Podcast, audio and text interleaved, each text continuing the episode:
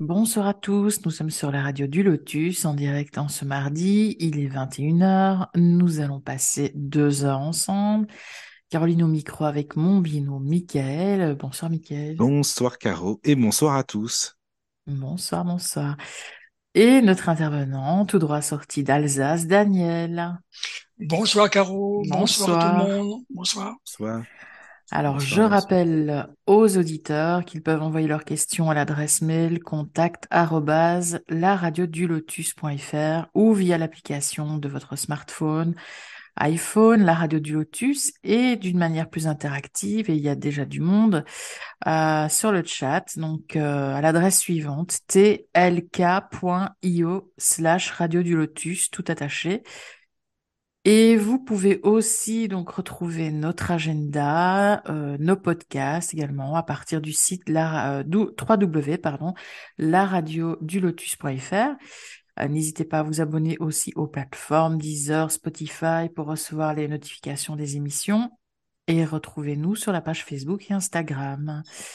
Et vous êtes euh, de plus en plus nombreux à nous écouter au fil de, bah, de ces derniers mois. Et nous vous en remercions et nous remercions aussi les petits dons que la radio reçoit parce que bon, on est une radio bénévole et une radio bénévole, ça ne peut pas subsister sans votre aide. Petite parenthèse, la radio c'est un abonnement coûteux pour le serveur, pour la location annuelle de Zoom, des différentes plateformes comme Deezer, Spotify pour le matériel, sans oublier la SACEM et d'autres organismes du même ordre. Donc un immense merci pour euh, les petits gestes. Voilà. Euh, donc, le thème de ce soir concerne le chapitre 6 du livre des esprits d'Alan Kardec qui s'intitule Vie Spirit. Et ce chapitre comprend les notions d'esprit errant, de monde transitoire, de perception des esprits, le choix des épreuves et bien d'autres choses. Et pour nous en parler, notre invité, Charles Kempf. Bonsoir Charles. Bonsoir Caroline, bonsoir Bonsoir. Michael. Ravi de Bonsoir, t'avoir Bonsoir, Charles. avec nous. Charles d'Alsace aussi. D'Alsace Euh, aussi. Presque, ouais, du Ah, territoire de Belfort, c'est Oui, pas loin. Belfort, Belfort, oui. Alors, est-ce qu'il y a de l'orage chez toi? Parce que Daniel, tu disais qu'il y en a. oui, ben, on est en, on est en vigilance rouge et puis Ah donc oui. euh, moi j'espérais que l'orage allait arriver plutôt vers euh, 23 heures quoi. Mais non non, il est déjà là et puis euh, Bon, si c'est trop, ça vient de se euh, recalmer un peu mais oui. ça voilà donc Ouais, si, jamais il y a des coupures, euh, S'il y a des coupures, on sait. vous affoler. euh, Voilà, c'est ça, c'est ça. Donc C'est. idem pour moi, quoi. Donc, euh, Oh oui, d'accord. sur batterie, là j'ai plus rien dans les prises donc euh, Bon, voilà eh tant que la ben, 4G fonctionne. euh, c'est ça, voilà. On, on va dire que ça va aller, mais quand c'est, voilà, quand euh, il y a pas de, quand il y a trop d'orage, vous nous le dites, euh, voilà. mm. Euh, alors, qui est-ce qui se trouve sur le chat? Caro. Alors, il y a euh, Pascal Le Breton. On Ah, lui fait un grand coucou. Ça fait plaisir. Il y a Arnaud, Coucou Arnaud. toujours fidèle Oui. au poste. Ah oui, oui. Euh, et pour l'instant, il y a Allegria Sun. Voilà, Coucou. Allégria. Toujours là. Ouais, mais c'est bien parce que tu vois, Charles, il y a des personnes qui sont toujours là euh, dans toutes les émissions. C'est super sympa sur le chat. Toujours fidèles, c'est ben, bien. c'est c'est vrai. Merci beaucoup ça fait hein, plaisir. Ouais, toujours n'hésitez des. pas à nous rejoindre sur le chat. Voilà. Voilà. Alors, euh, cette semaine, il y a eu euh, quelques questions. Une de François, fidèle aussi. Toujours Ah là, oui. François. Alors, euh, la question est assez longue, donc je vais essayer de, voilà, d'y aller lentement. Donc, euh, bonjour Caroline et Mickaël, j'espère que vous allez bien. La question de la semaine, alors voilà. Euh, les psychologues analysent les comportements humains conscients ou inconscients sous le prisme de la conscience analytique cérébrale, le fameux concept du docteur Charbonnier. Autrement dit, lorsqu'ils cherchent une explication à un comportement, son origine ne peut venir que de notre cerveau. Entre parenthèses, souvenirs, traumatismes, influences, etc. Personnellement, comme les autres spirites, j'imagine, je suis convaincu qu'il y a en fait une porosité évidente entre les esprits et les différentes consciences, la cérébrale, mais également l'extraneuronale, la familiale, la collective, etc., et qu'il faut analyser des comportements à travers la globalité de toutes ces sphères d'influence. Dans une précédente émission avec Didier Van Covelart et le fameux Yves André, qui se fait trop rare à mon goût, mais il va Il va revenir, venir en il septembre. rentrée, voilà. Voilà. Il avait été évoqué le souhait, le fait de préciser pour un professionnel de la psychologie s'il était ouvert à l'extraordinaire. Les opinions des professionnels de la psychologie sont très lentement en train de changer, mais par exemple, est-il autorisé par l'ordre des psychologues d'ajouter la mention spirit? Savez-vous s'il existe une réelle volonté de mettre en place une sorte de mention informative ou de label sur le fait qu'un psy soit ouvert à cela? Merci encore pour tout, François. Donc plusieurs questions en une. Ah, oui, effectivement. si je dois reprendre, n'hésite non, pas. bah, je pense... J'ai un petit papier, là, j'ai pris quelques notes. Hein. Mm, Bah D'ailleurs, c'est une question que je peux poser à quelqu'un de ma famille, euh, donc l'ami de, de, mon fils qui est psychologue euh, en hôpital. Donc, tiens, c'est une question que je vais lui poser, justement. Tiens, Oui, oui, ça, vaut- bien, ça vaut le coup. Ouais. Ben oui. Alors, donc, euh, effectivement, euh, alors, déjà une petite précision, hein, euh, la, question parlait de la conscience analytique cérébrale, hein, en parlant du docteur Charbonnier, mais en fait, la définition qu'il en donne, lui, c'est euh, la conscience analytique cognitive, hein, parce que Charbonnier, lui, pour le coup, il est euh, spiritualiste, c'est-à-dire il croit en l'existence d'une âme indépendante du corps. D'accord? Donc, euh, c'est Mhm. le, le, le, le concept du dualisme. hein.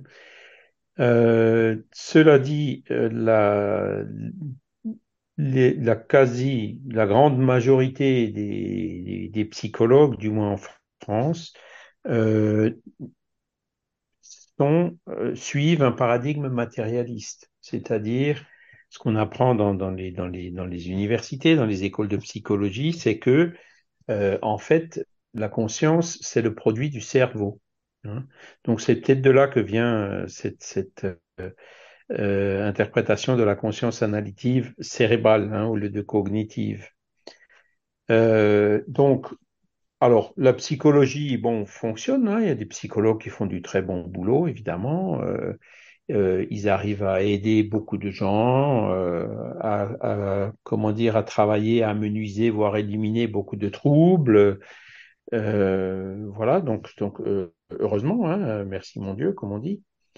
Euh, par contre, certaines, certaines, euh, certains troubles, ils ont plus de mal. Et ces troubles-là, en fait, c'est ceux que, euh, en, ayant un point de vue spiritualiste, hein, euh, ce sont les troubles qui sont en général associés euh, à une influence spirituelle. D'accord? Alors là, quand il y a, comment dire, différentes personnalités, hein, quand la personne est par exemple médium sans le savoir et qui n'arrive pas à contrôler sa médiumnité, euh, le psychologue, il se retrouve devant une personne qui a de multiples, différentes personnalités, parfois sans lien l'une entre elles. hein. Donc euh, ça, c'est, je pense, pour les psychologues et pour les psychiatres, euh, assez troublant, assez difficile à expliquer. hein le fait que comme s'il y avait plusieurs personnalités dans une seule personne et ou selon leur point de vue comment dire produites par le même cerveau voilà. Euh, et c'est là où alors d'autres écoles de psychologie qui sont un peu plus ouvertes euh, à la spiritualité hein, je pense notamment à la psychologie euh, de Jung hein, jungienne par rapport à, celle de Freud, hein, Freud qui était essentiellement matérialiste, la psychologie jungienne est, est un peu plus ouverte, je dirais, à ces influences qui viennent de, de, comment dire, influences spirituelles d'un esprit tiers à l'es- à- l'esprit euh, incarné qu'on a devant nous. Voilà, c'est vrai que là j'utilise déjà des mots spiritualistes. hein. Et euh, bon, est-ce qu'il peut y avoir euh, pour les psychologues, euh, comment dire, une appellation entre guillemets reconnue euh, du genre spirit ou spiritualiste? Euh, à ma connaissance, non.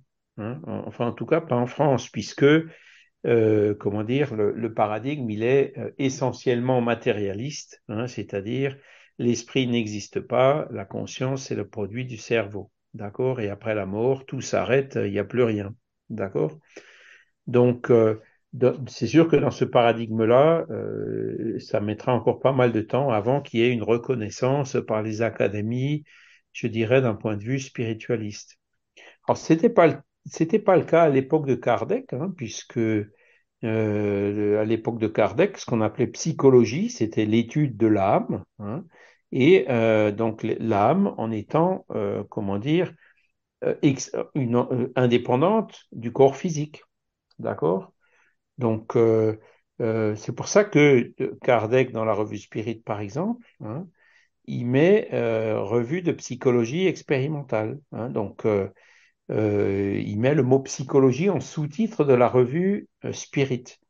Et ça, aujourd'hui, c'est sûr, euh, beaucoup de personnes m'ont dit, mais pourquoi vous gardez ce sous-titre Parce que la revue Spirit n'a rien à voir avec de la psychologie. Alors c'est vrai, bon, déjà on garde le sous-titre parce que c'est le sous-titre qui existait à, l'origine de, de, la revue, hein, en 1858. Et deuxièmement, parce que euh, si on revient au, sens du terme psychologie euh, en, au milieu du 19e siècle, euh, il n'y avait pas, euh, je dirais, ce paradigme matérialiste que je qualifierais de réducteur, hein, sans pour autant euh, vouloir dénigrer les psychologues, qu'on a aujourd'hui. Hein. La vision était plus large parce qu'elle elle, elle, tenait compte évidemment de, de l'esprit incarné, du corps physique, du cerveau hein, notamment, hein, qui, qui sert si c'est pas, euh, donc d'après les psychologues, de, de, de, à produire euh, la conscience et qui sert, selon les spiritualistes, à transmettre la conscience, hein, donc de, qui vient de l'esprit et qui donc par le cerveau est transmise euh, au corps physique, donc par la parole, par les attitudes, etc., tout ce qui caractérise la conscience aux yeux des psychologues, même matérialistes. Voilà. Donc, dans un cas, le cerveau, c'est le producteur, hein, et dans le cas spiritualiste ou dualiste, le cerveau, c'est uniquement le transmetteur. Hein. Tout comme, par exemple, euh, quand on regarde la télévision, euh, la télévision ne produit pas l'émission de télévision, hein, l'émission qu'on regarde, la télévision n'est que le transmetteur hein, euh, en image de ce qui est produit ailleurs donc, dans l'actualité, soit les caméras qui filment le Tour de France, par exemple, hein, soit euh, ce qui est produit euh, dans un studio, hein, par les, différents moyens d'enregistrement vidéo et audio qui, existent. D'accord? La, production est ailleurs hein, et la télé n'est que le transmetteur. Donc, c'est là où il y a vraiment, euh, comment dire, un, un, une différence de point de vue. Alors, ce que je dirais, je, je donnerais peut-être, je n'irai pas beaucoup plus loin dans, dans l'analyse parce que je suis pas psychologue, hein, je suis ingénieur, donc euh, c'est c'est pas ma spécialité. Maintenant, euh, je vais citer un exemple de, de que j'ai connu au Brésil. Hein, parce qu'au Brésil, il y a beaucoup de psychologues qui, pour le coup, sont spiritualistes, d'accord, et qui, euh, des psychiatres, hein, comme on peut le voir euh, dans les conférences médecine et spiritualité qui sont maintenant toutes euh, sur la chaîne YouTube médecine et spiritualité du mouvement spirit francophone, hein, et eh ben vous avez des psychologues et des psychiatres spiritualistes qui expliquent comment ils travaillent, notamment comment euh, ils font la différence entre un trouble qui est lié euh, à l'esprit de la personne ou à une déficience au niveau de l'organisme physique, au niveau du cerveau ou autre, et les troubles qui peuvent, qui viennent plutôt d'un esprit tiers, donc qui sont plutôt une perturbation spirituelle, comme on dit, ou voire même une obsession, une subjugation. D'accord? Et donc, en faisant cette différence entre les deux, eh ben, euh, ils adaptent leur pratique hein, euh, pour, pour, pour obtenir les meilleurs résultats. C'est-à-dire que euh, quand le corps physique est atteint, quand il y a des, des équilibres hormonaux, des choses comme ça, hein, au niveau de la thyroïde ou ailleurs, eh ben, euh, ils utilisent, euh, ils n'ont aucun scrupule à utiliser euh, l'allopathie bien connue euh, des psychiatres. Mais ils se limitent pas à ça, d'accord? Ils, ils, vont aussi travailler, faire le, quand ils voient vraiment que c'est une influence spirituelle, hein, de, de, par la personnalité qui se manifeste et qui est complètement différente de la personnalité euh, de, de, du patient euh, dans son état normal. Hein. C'est un des critères qui permet de dire que le, le, problème ne vient pas de lui, mais vient de l'extérieur. eh ben, le, là, ils n'hésitent pas à aller euh, faire des traitements spirituels, voire spirit en parallèle. C'est-à-dire que euh, ils, iront faire euh, avoir recours à des réunions médiumniques auxquelles ils participent parfois eux-mêmes. Hein. On le voit par exemple dans le, film des esprits, hein, qui, est, un film brésilien mais qui, existe sous-titré en français. Je pense qu'on peut, celui-là, on peut le trouver sur YouTube où donc on voit effectivement des, des, psychiatres euh, qui euh, travaillent euh, dans des réunions médiumniques donc pour euh, appeler l'esprit qui cause la perturbation et puis essayer de dialoguer avec lui pour faire de sorte qu'il se désiste de persécuter, de poursuivre, d'embêter euh, leurs patients. D'accord? Et en faisant ces deux traitements en parallèle, c'est-à-dire le traitement allopathique et le traitement spirituel, euh, ils arrivent à des résultats euh, euh, qui sont statistiquement bien meilleurs que ceux auxquels, ils, auxquels arrivent ceux qui se limitent à un traitement exclusivement euh, allopathique, matériel, quoi. D'accord? Alors, j'ai connu une personne au Brésil, c'est juste avant que je parte, hein, la, femme d'un ami, c'est d'ailleurs les tout derniers jours où j'étais là-bas, avant de revenir en France dans 1990. Et donc, euh, euh, lui, bon, bah, c'était un collègue de boulot, hein, il n'était pas particulièrement ouvert à la, à la, spiritualité, mais bon, il savait ce que je faisais. Puis au Brésil, le, le, fait de dire qu'on est spirit, ça choque personne, au contraire, euh, ça attire plutôt la curiosité, voire même le respect, hein, puisqu'en général, les spirites sont considérés comme des gens euh, qui, qui, qui, qui, essayent de faire le bien, qui font des efforts pour devenir euh, euh meilleurs, etc. Hein. Donc, euh, je dirais c'est plutôt euh, un adjectif positif, hein, alors que en France, euh, malheureusement, c'est pas encore perçu comme ça à cause de toute l'incompréhension et, et, et, toutes les fausses idées qui sont véhiculées autour du mot spirit. Vous m'entendez toujours? Oui, oui. D'accord, parce que oui. je, comme je suis dans des conditions un peu anormales, ben, je vérifie de temps en temps. Voilà. Et donc, cette dame-là, son épouse, elle était psychologue. Et donc, c'est elle qui me posait des questions. Moi, je répondais un peu comme ici, je fais avec vous. Hein. Et à un moment donné, elle me dit, euh, mais c'est pas possible parce que avec tout ce que tout ce que tu me dis, euh, ça remet fondamentalement en cause tout ce que j'ai appris à l'école, hein, les écoles de psychologie euh, brésilienne qui étaient qui sont aussi à dominante matérialiste. Hein. Et moi, j'ai eu le réflexe de lui répondre. Certainement, j'étais inspiré. Euh, non, pas du tout. Ce que, ce que tu as appris à l'école, ça fonctionne. La preuve, c'est que euh, tu es là et, et, tu fais ton travail. Par contre, le fait euh, d'y adjoindre une vision euh, plus ouverte, plus large, spiritualiste, ça permet de faire beaucoup plus. Et visiblement, bon, j'ai dû la convaincre parce que j'ai su par après, hein, en prenant de ces nouvelles par euh, mon avis avec lequel j'étais resté en contact, que en fait, elle avait effectivement commencé à étudier la chose et donc d'une psychologue qui était purement matérialiste, elle est devenue une psychologue ouverte à la spiritualité. Voilà. Donc voilà ce que je peux en dire. Alors, on est encore loin d'une reconnaissance académique, hein, parce que malheureusement, dans beaucoup de, de milieux académiques, le, le, alors j'utilise un mot qui est un peu dur, mais, je dis, mais qui, est, qui est vrai, hein, le dogme matérialiste est encore en vigueur. C'est ça, quoi. Mm. Hein? Alors pourquoi je dis dogme? Parce que euh, c'est plus un principe qu'ils admettent comme une vérité acquise, rejetant euh, tout ce qui est spiritualiste comme étant en dehors du domaine de la science et dont les scientifiques n'ont pas à s'occuper. Donc, en fait, c'est un rejet a priori sont basés sur aucune démonstration et qui, qui va même euh, à l'encontre de, de l'épistémologie, hein, de la méthodologie scientifique, qui, elle, dit, ben, euh, quand vous voyez un phénomène, euh, il faut être ouvert et puis il faut l'étudier, hein, et surtout pas le rejeter a priori, parce que si on le rejette a priori, on, on, on enfreint, on bloque le progrès de la science, en quelque sorte. Hein. Et c'est euh, tout, tout ce que comment dire, il y a de plus en plus d'appels qui se font en ce moment. Hein. Par exemple, le manifeste pour une science post-matérialiste. Donc, dans la science, il y a bien sûr la médecine, il y a la psychiatrie, il y a la psychologie hein, qui sont inclus dans, dans la science. Hein.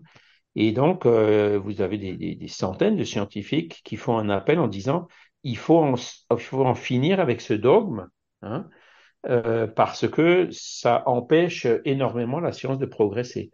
Et les quelques-uns qui se sont lancés euh, dans, dans, cette ouverture spirituelle se rendent compte qu'en fait, euh, ils, sont, ils font des progrès énormes. Ils arrivent à, à comment dire,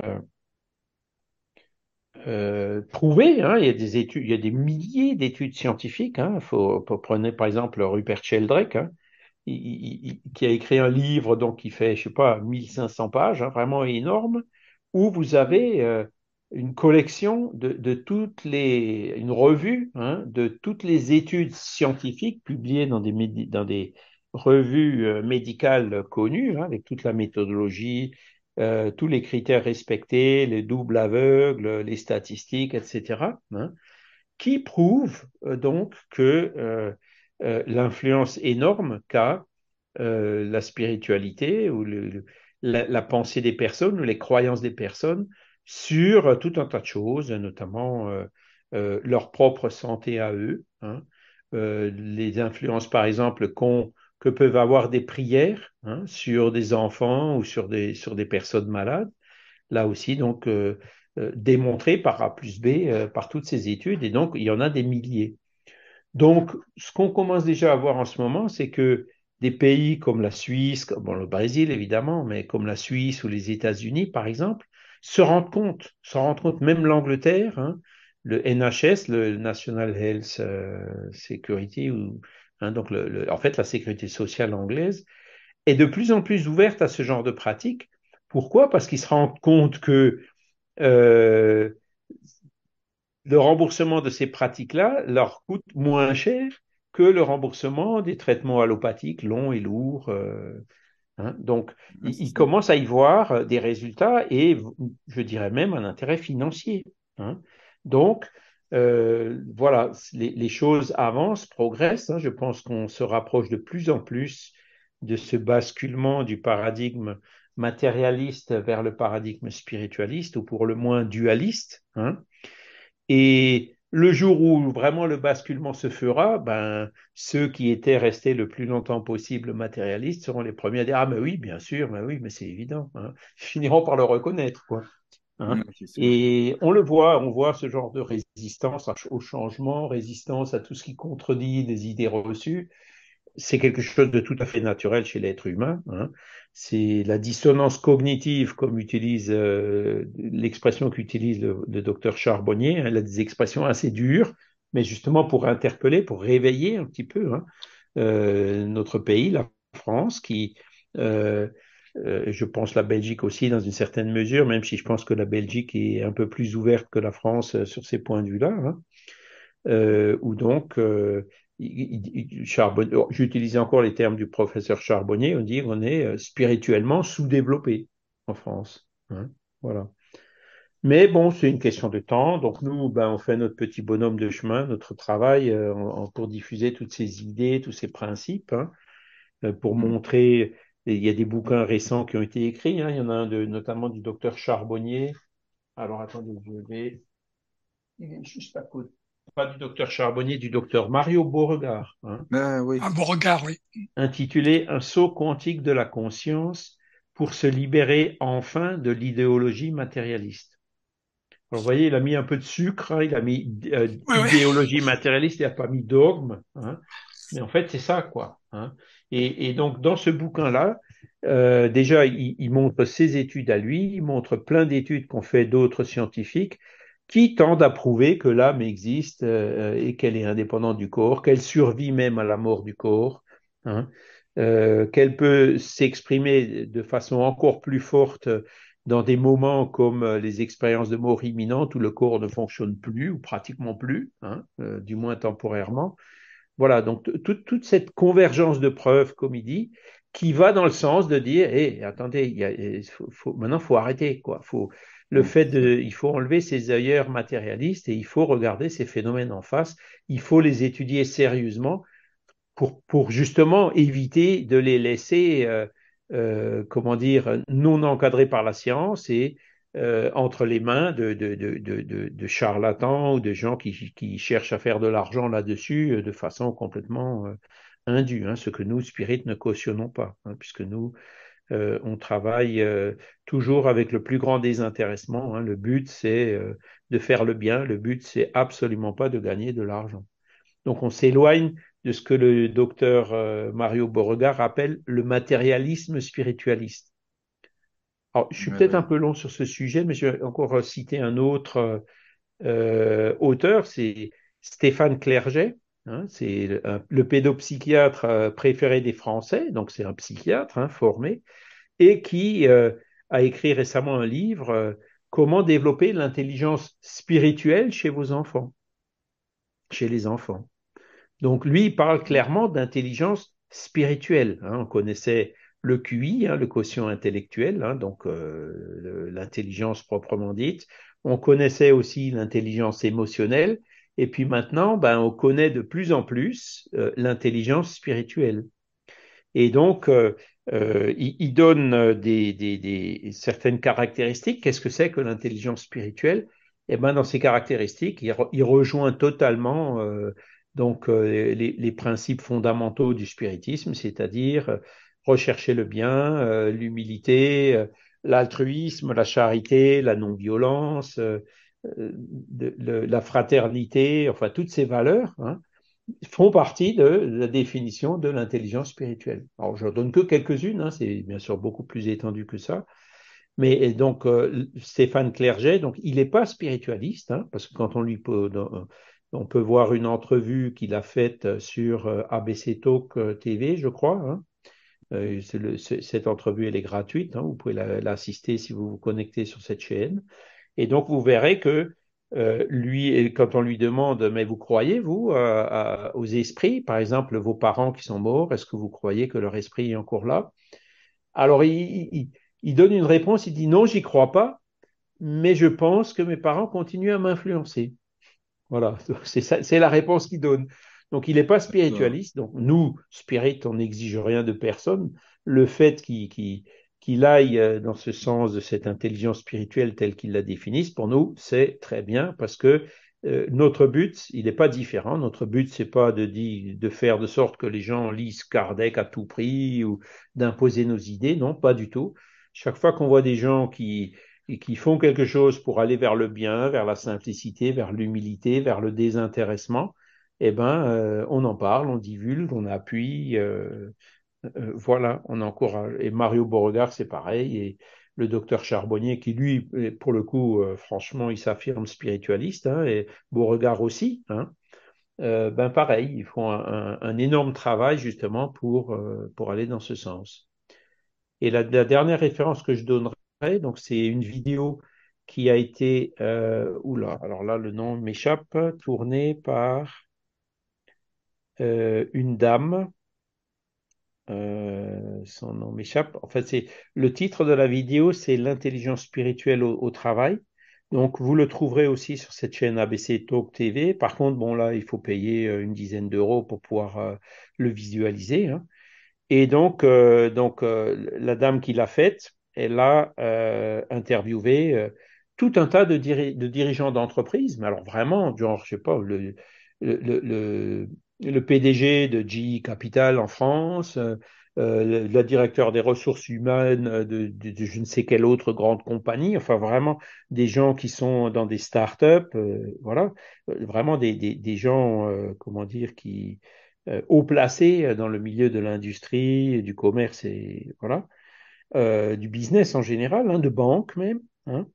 Et donc, tous ces gens-là parlent donc de cette fameuse intelligence spirituelle. Hein, euh, en montrant là aussi par A plus B que euh, euh, quand on établit cette culture de l'intelligence spirituelle dans une entreprise ou dans une équipe, eh ben, l'entreprise ou l'équipe obtient beaucoup, beaucoup plus de résultats que quand on utilise les modèles anciens basés sur la compétition, la concurrence, hein, de mettre les deux équipes en concurrence pour voir hein, pour essayer de les stimuler pour qu'ils travaillent plus vite, etc. Non, ils se sont rendus compte que si dans une équipe règne l'intelligence spirituelle, euh, ben, ils obtiennent beaucoup plus de résultats que des équipes qui sont professionnellement beaucoup plus compétentes, mais dans lesquelles euh, euh, cette intelligence spirituelle ne règne pas.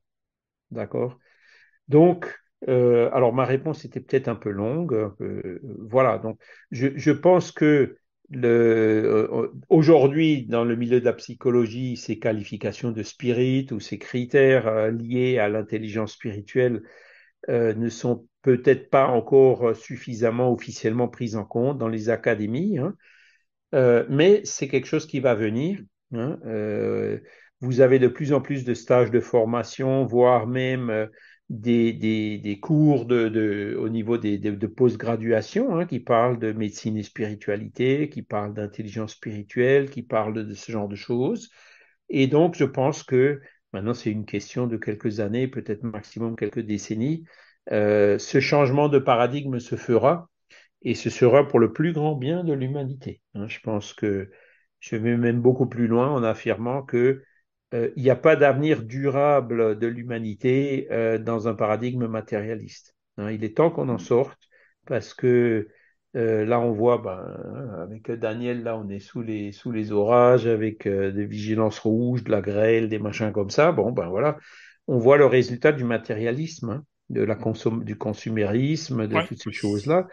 Il n'y a pas d'avenir durable là-dedans. Alors que le spiritualisme, hein, le respect de la nature, l'humilité, euh, se contenter du nécessaire, rejeter tout ce qui est superflu, hein, que- tout ça, ce sont des choses qui font partie de cette intelligence spirituelle.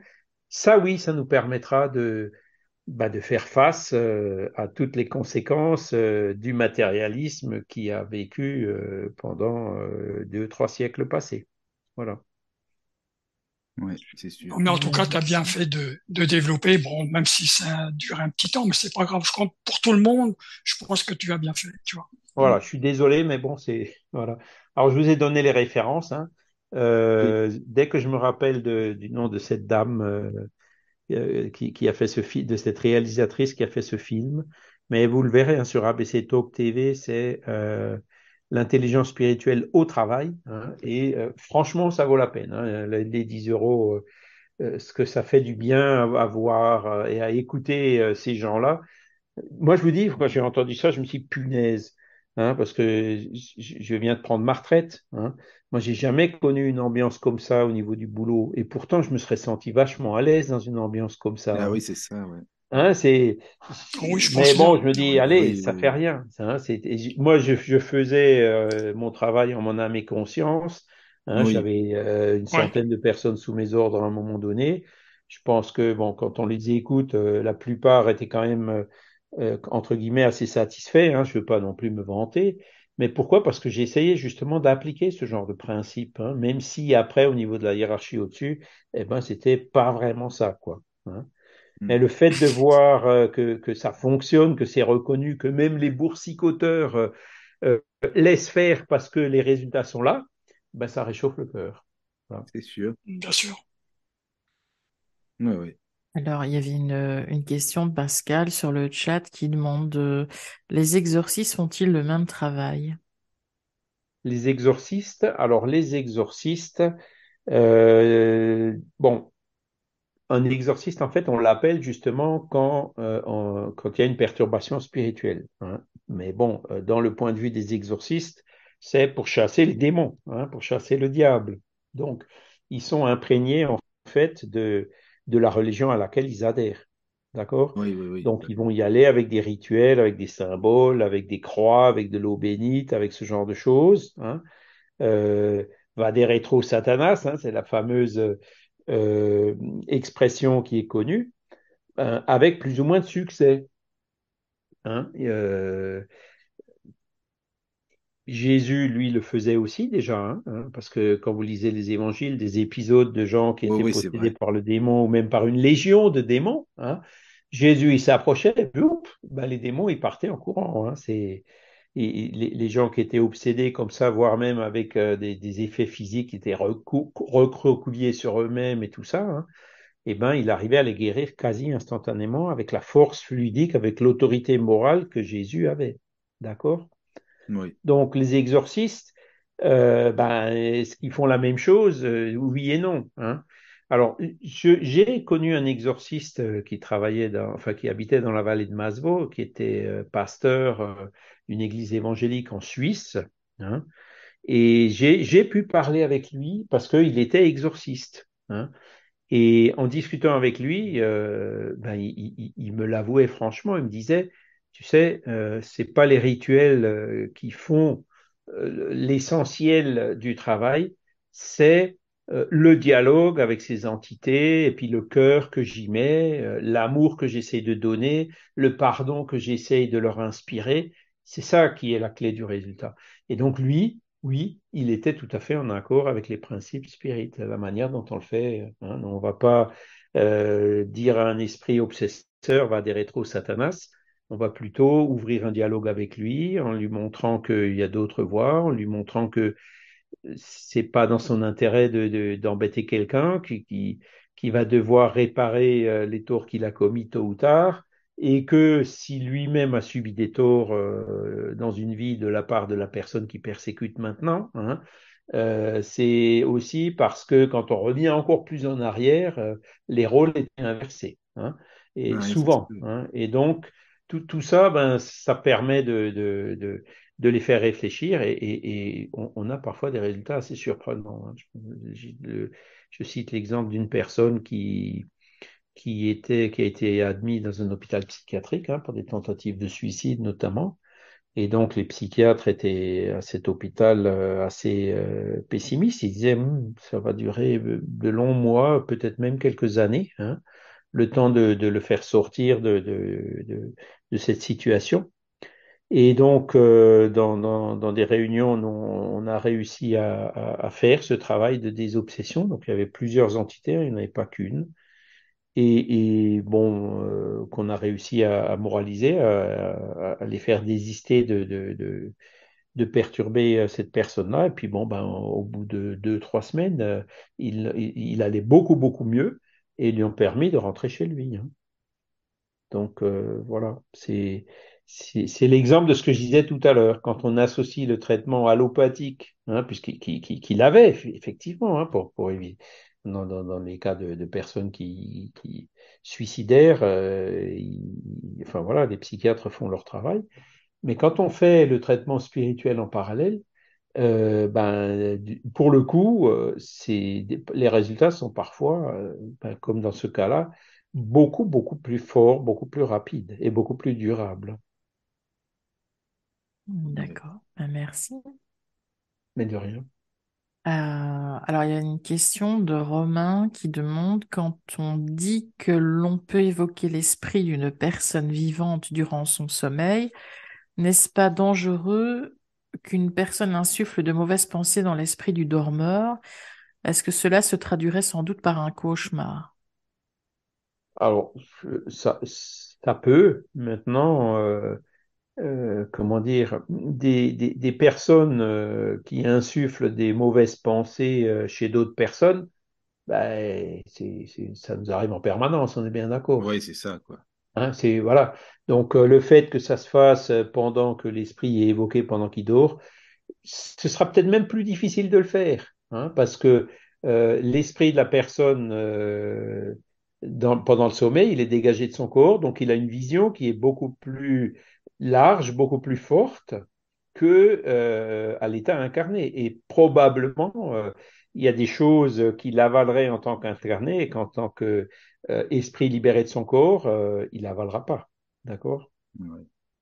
Voilà. Mais bon, après, euh, euh, voilà, l'incitation à la violence, la haine, les fake news, euh, pff, ça, c'est, c'est, on, on est bombardé de ça à longueur de journée aujourd'hui. Hein, donc, euh, si on n'a pas le discernement pour, euh, voilà, euh, quelques bases de référence euh, du bien et du mal, euh, on peut être ballotté euh, comme une feuille morte sous le vent de l'automne. Hein.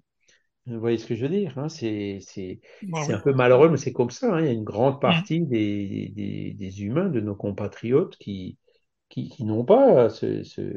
Et puis qui de temps en temps bah, tombent dans des pièges de manipulation, de fake news, de, de, de, de théories complotistes et autres. Hein. Donc, euh, voyez Le danger, il est permanent. Hein. Il n'est pas seulement quand on, quand on évoque une, une- l'esprit D'où la bonne santé mentale, quoi. hein. Voilà. Ouais, c'est ça. Bah, merci. Merci. Euh, bah, c'est tout pour la question, en tout cas pour l'instant. Donc si euh, on peut passer au thème Voilà, comme ça. du On va passer au thème. soir. Et merci les amis pour les questions. hein. Merci. C'est euh, Ouais, super merci. intéressant. vraiment. Oui, Voilà. merci pour les questions. Effectivement, bon, c'est parce que ça- on, on- on comprend mieux le, le- le- la préoccupation. Et puis, je dirais cette vision de, de, de ce changement de paradigme, c'est, c'est quelque chose de fondamental qui est en train de se passer en ce moment.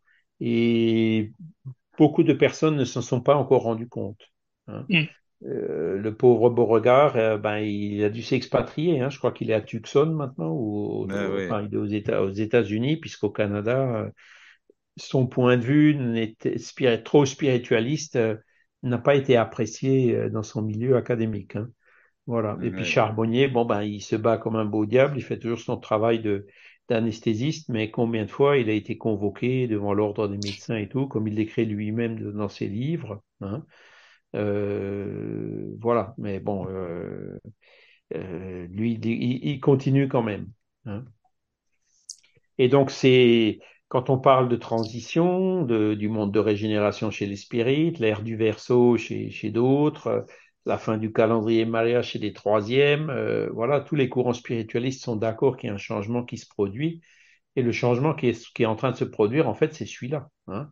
C'est euh, sortir du matérialisme et euh, entrer dans une vision plus large, hein, qui est aussi spiritualiste. Voilà. Le cerveau, c'est important. hein, la télé, c'est important. Sans la télé, on ne pourrait pas voir le Tour de France, sauf à être sur place. hein. Euh, mais euh, le Tour de France, c'est pas dans la télé. D'accord? Et tout comme la conscience, elle n'est pas dans le cerveau. Le cerveau n'en est que le transmetteur. Et donc, avec cet élargissement, en, en- en comprenant aussi que ben, notre, et puis c'est pour ouvrir, euh, introduire un petit peu le thème d'aujourd'hui, hein, puisque le chapitre 6, Oui. euh, je pense pas qu'on arrivera à le terminer euh, en, en- Ah deux heures, hein, qui s'appelle Vie. Spirit. hein. Ben, c'est justement le chapitre qui parle de la vie dans le monde des esprits. hein. Qu'est-ce qui se passe euh, si on a une âme et que cette âme survit après la mort, euh, existe avant qu'on qu'on naisse hein, euh, ben, il y a, y a, y a, il y a, on connaît la vie de la naissance à la tombe, hein, et ce, ce chapitre-là, il parle de, de la vie entre la tombe et la renaissance. D'accord? C'est donc la, la vie dans le monde des esprits. À partir du moment où, où les personnes sont convaincues qu'on a une âme, hein, que cette âme est indépendante du corps, et ben toutes ces questions en fait viennent naturellement euh, dans la séquence. hein. Si on a une âme, ah oui, mais d'où elle vient, où elle va, euh, euh, qu'est-ce qui se passe euh, quand elle est euh, entre la désincarnation, entre la tombe et puis le berceau. hein? Euh, et donc, c'est le, le thème d'aujourd'hui. Voilà. Mm. D'accord. Bon. Voilà. Alors, Et ouais, donc- c'est vrai que c'est un grand chapitre, hein, t'as raison, parce Oui, qu'il y a, il y a plusieurs ouais. sous, sous-chapitres, enfin sous-parties, quoi.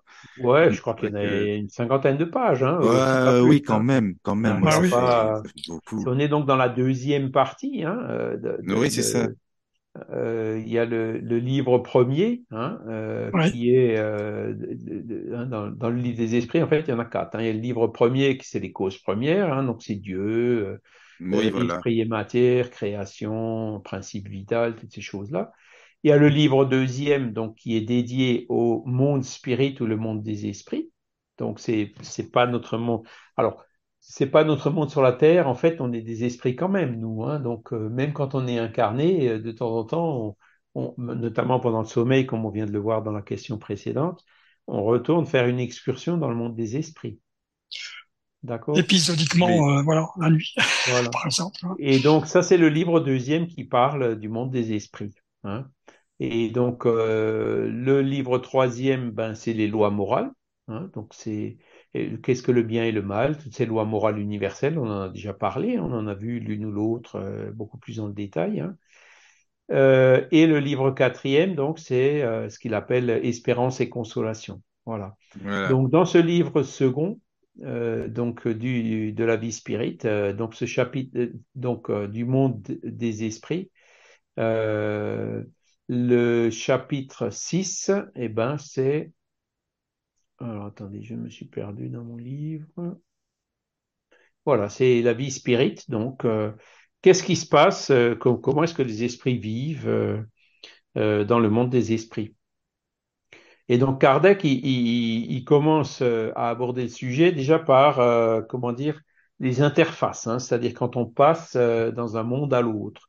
Donc, la réincarnation, il, l'avait vu dans les chapitres pré- précédents, hein, la pluralité des existences. hein. Donc, l'âme se réincarne pour évoluer. Hein, elle a besoin de se réincarner, euh, du moins euh, au niveau d'évolution où on se trouve, nous, hein, les humains, euh, en moyenne on a encore besoin de se réincarner dans un corps physique, ici sur la Terre, pour évoluer. D'accord? Oui, Et, et donc, le- une des questions que, que Kardec pose au début, c'est ben, quand on se désincarne, est-ce qu'on se réincarne immédiatement? D'accord? Et les esprits, clairement, ils disent, euh, ça arrive, mais le plus souvent, euh, ça dure, euh, il y a quand même un intervalle hein, entre le- la tombe et le berceau. Et cet intervalle peut être plus ou moins long. Voilà. D'accord. Alors, voilà. Donc, par exemple, pour les animaux, les réincarnations sont assez rapides. hein. Et ils disent, dans les mondes supérieurs aussi, la réincarnation, elle est rapide. hein. Par contre, sur la Terre, euh, non, le, le- le- il dit l'intervalle peut durer entre ben, quelques jours et plusieurs milliers de Oui, c'est siècles. énorme. Quand tu lis, oui, c'est ça, voilà. C'est, c'est, c'est, en Milliers de fait, siècles, ça fait 100 000 ans. ah ouais, c'est ça, quoi. 100 Mm, 000 mm. ans, ça, nous re- ça revient à Néandertal hein, Et oui, par rapport à aujourd'hui. Eh ben, c'est bon, si les esprits le disent, c'est que ben, il y a des esprits, comme on a chacun le libre arbitre, hein, qui ne veulent pas se réincarner et ben, ils peuvent rester dans cette situation-là pendant, euh, comme il dit, euh, euh, des centaines de siècles. D'accord? c'est ça, oui. Et c'est le libre arbitre. Voilà. Non, bah, euh, pardon, il dit pas des centaines de siècles, il dit des milliers de siècles. hein. Voilà. Donc, ça fait Ouais. bien cent mille. Hein. Siècle, c'est 100 ans, milliers de siècles, Ouais. C'est des centaines de milliers d'années. Voilà. Et celui Et qui met, donc, euh, pardon, pardon? Euh, j'avais une question. Celui qui met Oui. quelques heures, il y a des chances qu'il se souvienne de sa, de sa vie précédente? Euh, c'est dans la période de l'enfance, euh, probablement oui. hein. Par exemple, euh, un enfant qui naît en bas âge, qui meurt en bas âge ou euh, des- même des interruptions, euh, euh, des, fausses couches, quoi. hein. Euh, là, c'est possible effectivement que l'esprit se réincarne assez rapidement et on a beaucoup de témoignages hein, d'enfants euh, qui sont morts en bas, âge et qui se sont réincarnés euh, euh, quelques mois plus tard. hein. Donc, euh, c'est dans, ces situations-là qu'effectivement, euh, ça se produit le plus souvent. Mais comme l'expérience, euh, la vie d'avant était relativement courte, ben, ils s'en rappellent plus ou moins. Et on, a un exemple, un cas donc euh, qu'on a connu au groupe de Tannes, euh, d'une personne qui, qui le gamin qui a trois quatre ans, je pense que je l'ai déjà raconté, hein, euh, un jour, il dit à sa mère, écoute, je suis déjà venu, t'as pas voulu de moi, et puis tu vois, je suis revenu. Et donc la mère, effectivement, avait commis une interruption volontaire de grossesse. Ah, oui. Donc elle est tombée des nues quand elle a entendu ça du gamin qui, qui savait à Ah peine parler, quoi. hein. Ben voilà, c'est souvent dans ces genres de phénomènes comme ça, tout simples, hein, qui viennent comme ça, boum, hein, de façon spontanée et totalement inattendue, euh, qu'on trouve parfois des éléments. Euh, ben, cette dame-là, en fait, elle, elle, elle était, euh, comment dire, ça l'a quand même énormément ouvert à la spiritualité. Ah ouais. Oui. Voilà.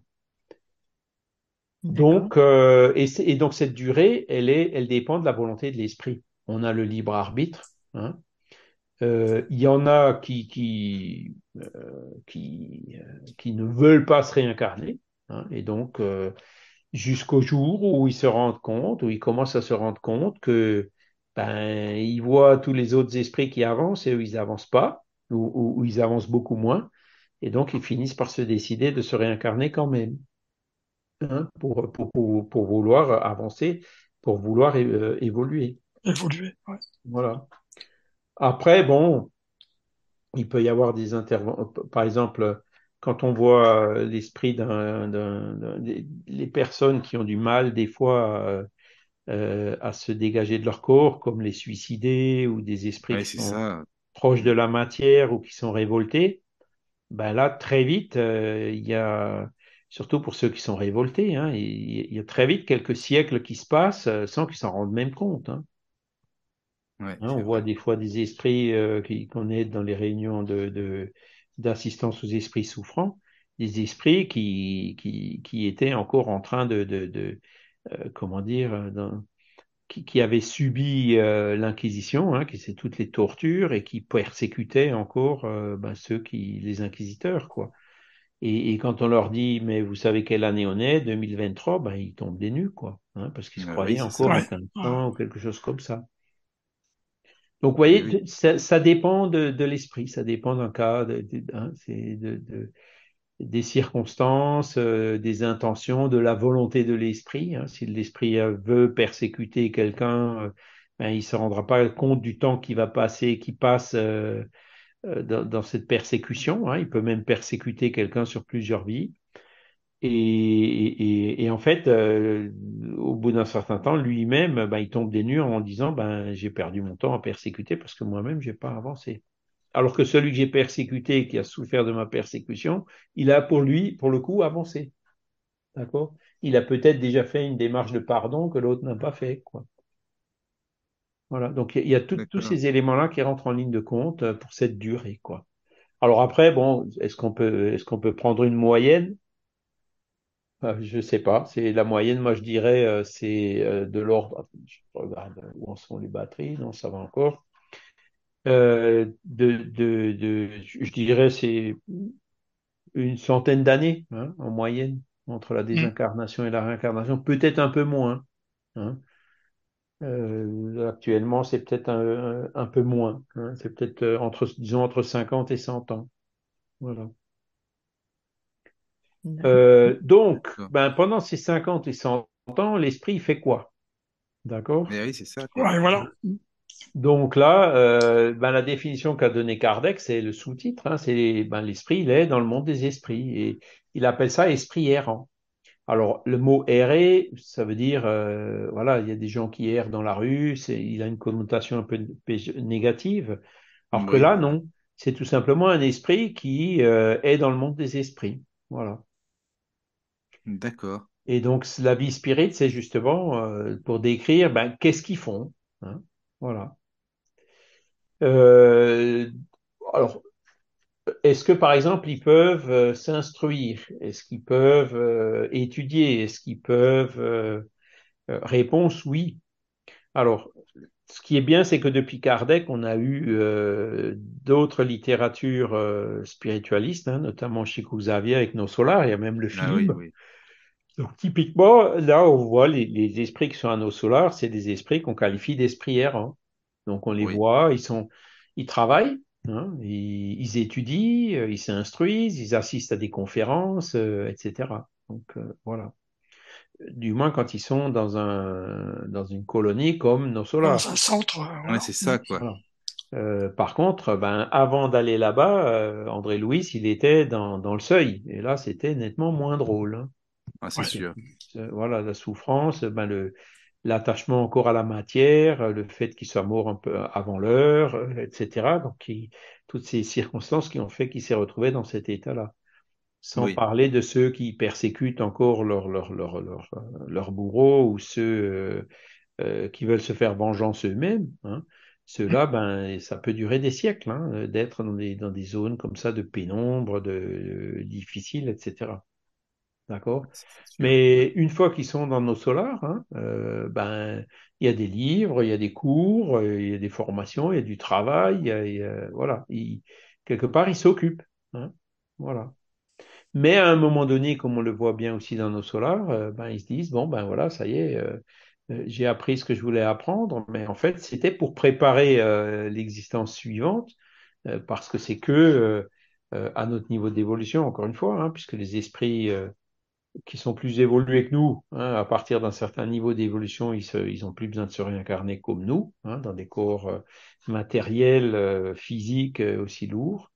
hein.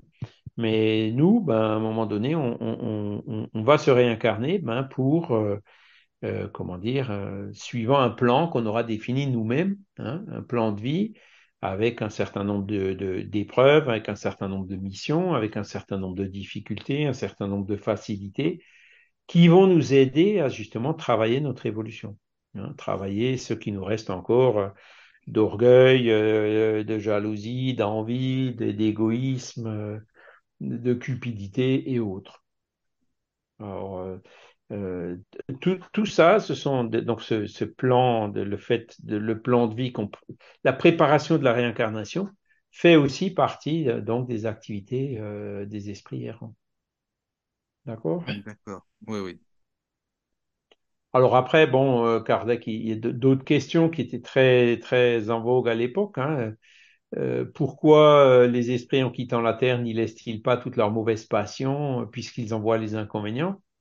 Ben, les esprits répondent, euh, euh, tu vois, par exemple, prends quelqu'un qui est excessivement jaloux sur la terre. Est-ce que tu crois qu'il cessera d'être excessivement jaloux euh, dans, dans, le monde des esprits?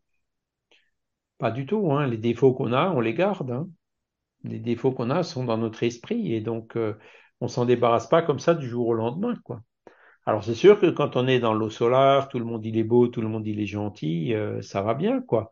Mais euh, le jour où on se réincarne, c'est là où on a l'épreuve de feu. Est-ce qu'on est vraiment encore euh, avec ce défaut-là ou pas hein? Il faut appliquer après. réincarner hein, pour mmh. euh, transformer l'essai, quoi, pour, pour confirmer, pour, pour, pour, voir si vraiment notre esprit a, su faire le pas ou pas, a su se débarrasser de, ces défauts ou pas. Voilà. Donc, l'esprit peut progresser à l'état errant, hein, mais c'est que en se réincarnant qu'il progresse. D'accord? Et euh, les esprits euh, errants, donc comme on le voit dans nos solars, euh, ben, il y a des moments, il y en a qui sont malheureux, hein, qui sont dans des situations difficiles, et il y en a qui sont dans des situations euh, plus heureuses. Et là aussi, ça dépend donc de euh, de la loi de cause à effet, de, de tout ce que l'esprit a fait pour euh, se retrouver dans une situation plus ou moins bonne dans l'au-delà. Oui. D'accord? Oui, oui. Hein, c'est, c'est, toujours notre conscience. Hein, notre conscience, on l'emmène. Et quand on a mauvaise oui, conscience, euh, ah, on s'en débarrasse pas comme ça. Hein. C'est ça, oui. Et c'est souvent pour, pour se débarrasser de la mauvaise conscience ou pour la travailler, hein, euh, ben, il, faut, il faut se réincarner. Hein. Ah bah ça serait ça serait trop facile sinon bah ça oui. serait pas compliqué c'est ça ouais, ouais c'est Oui. parce que nous on le voit nous bon on essaye de faire des on, on- on se dit bon ben être orgueilleux c'est pas bien être envieux c'est pas bien être jaloux c'est pas bien bon mais est-ce qu'il suffit de se rendre compte que c'est pas bien pour ça cesser de l'être instantanément? On le sait hein c'est un travail de tous les jours Euh, donc euh, j'en étais euh, voilà ce, ce, ce, ce travail d'amélioration et c'est comme ça qu'on comprend qu'on a besoin de s'incarner quoi hein. Hmm. Oui, oui, tout à fait. Et- Ah, et- voilà. Et comment est-ce qu'on réagit dans une situation difficile? Ben, il faut aller dans la situation difficile bah, pour, savoir si on réagit bien ou Bah pas. oui, Sans y aller, ouais comment est-ce qu'on sera sûr qu'on réagira bien ou pas? hein? mais oui ben oui. Ça me fait Hmm. penser la, la chanson là de, je sais plus comment il s'appelle le chanteur. Si j'étais né en 17 à Leidenstadt, ah oui Goldman oui Goldman, voilà. Ah, il a tout à fait raison. Hein. C'est, Mm. on dit ouais, les Allemands, machin truc, mais bon, euh, c'est- qu'est-ce qu'on aurait fait si on avait été à leur place? Ouais. L'incarnation, en fait, c'est ça, quoi. Hein, c'est là oui où oui vraiment, ben, on, on est obligé de travailler pour subvenir à nos besoins d'ordre matériel, etc. hein. Donc c'est, c'est, ça nous stimule à, à, à, comment dire, euh, dans notre évolution, hein, clairement. oui oui Voilà. Euh, bon, ben donc, euh, c'est- donc c'est déjà pas mal d'activités pour les esprits errants. Alors, est-ce que les, es- les esprits errants peuvent aller où ils veulent? C'est vrai ça Oui, bonne ils question. peuvent se se transporter par la volonté on pourrait se dire ça aussi se transporter comme ils ont envie par la pensée quoi Mm.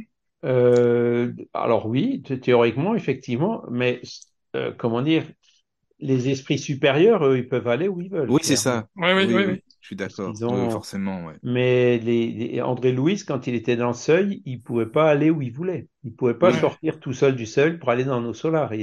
Il, fallait que d'autres esprits euh, plus élevés viennent dans le seuil pour le sortir de là. hein. Eh oui, c'est ça. Et oui, même une fois qu'il était là-bas, quand il a vu sa mère, euh, une fois, elle l'a emmené dans le monde euh, encore supérieur où elle, elle était. Et en Ouais. fait, en fait, c'est un peu ça, quoi. C'est Mhm. euh, les, les esprits supérieurs euh, peuvent aller où ils veulent. Hein. Par contre, les esprits inférieurs, ils peuvent pas aller euh, euh, aussi De facilement où ils veulent. sol. Ils peuvent Oui, voilà. Ouais, pas dans les pas dans les mondes supérieurs parce qu'ils seraient un peu, euh, comment dire, euh, hein, c'est- euh, comment dire, objet de curiosité. Enfin, pas de curiosité, mais ils seraient euh, décalés par rapport à leur réalité, quoi. En allant dans un monde. Oui, supérieur, ils, ils le supporteraient pas longtemps, quoi. hein. Mm. Donc, Ouais, par affinité, hein, chacun se retrouve plutôt dans le milieu qui correspond. Ah, bah, tiens, il y a- maintenant il y a de nouveau du tonnerre, mais bon, bref. Dans le milieu qui, qui leur correspond le mieux. hein. Euh, mais euh, effectivement, donc no- nos solars, ils parlent très bien de, de, de cette possibilité qu'ils ont. Voilà. D'accord. Alors que les esprits supérieurs, ils viennent, euh, des, hein, des- des- les guides spirituels, ils viennent sur la terre. Euh, des esprits comme Jésus se sont même réincarnés sur la terre, euh, en Oui, oui, mission, oui. d'autres missionnaires. euh, voilà, eux, ils peuvent aller où ils veulent. hein. Mm. Mais nous, on, on peut pas, on pourrait pas se réincarner dans un monde euh, largement supérieur au nôtre. On serait, on serait vraiment les, les, les, les derniers de la classe là-bas. hein. Oui. Comme ça qu'il faut le voir. Mm. Voilà. Après, ben, il y a un autre sous-chapitre qui parle des mondes transitoires, hein, parce que c'est la pluralité des mondes habités. C'était un sujet un peu à la mode à l'époque et tout. Hein. Euh, voilà. Euh, et donc, euh, est-ce qu'il y a des esprits partout? Ben, la réponse, c'est oui. hein. Euh, donc, euh, nos solars, c'est une colonie spirituelle qui, d'après euh, ce qu'ils disent, se situerait quelque part dans la stratosphère au-dessus, euh, au-dessus, autour de la planète, hein, ou plus peut-être plus particulièrement au-dessus du Brésil. Mais bon, comme c'est un monde euh, spirituel, euh, il n'est pas matériel, hein, donc euh, Bien les, sûr, ouais, hein, les, les fusées qui passent là-bas ou les satellites euh, ben, se, se rendent pas compte euh, qui, hein, euh, qui sont dans ce, Voilà. hein, puisque Ce- c'est c'est pas un monde matériel. Hein. Mm. Euh, Mais est-ce que cette précision de, lo- de, de localisation, justement, de soi-disant euh, nos, nos solars, tu vois, donc euh, comment on sait euh, bah, c'est dans c'est ce qu'ils disent. Hein, c'est Ouais. dit comme ça, tu vois. On n'a Mm. pas trop le moyen de le vérifier, de de vérifier quoi. solars. Voilà. Euh, par contre, on peut se demander, est-ce qu'il y, a- y des esprits sur Mars? Donc là, clairement, euh, les Ah oui. esprits répondent oui, il y en a. Ah oui. Les, même un monde comme ça, comme Mars, où il n'y a plus d'eau, où il n'y a plus de végétation, c'est vraiment du sable et de la pierre, il est complètement stérile matériellement parlant. Mm. Les esprits, comme ils n'ont pas besoin d'alimentation et de boissons, euh, ils peuvent très bien vivre sur Mars. Oui, c'est sûr.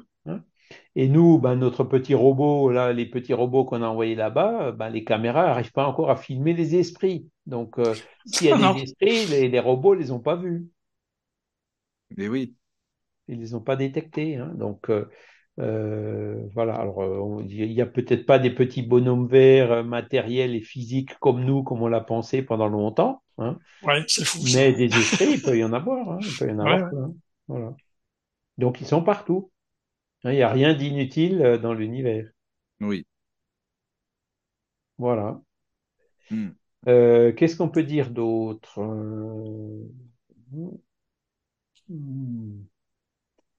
Euh, il a demandé, par exemple, est-ce que, la Terre est- faisait aussi partie de ces mondes transitoires? Et les esprits disent oui. Oui. Ben, pendant sa formation, hein. Donc, euh, avant qu'il y ait euh, de la vie sur Terre, euh, ben, il y avait certainement déjà des esprits.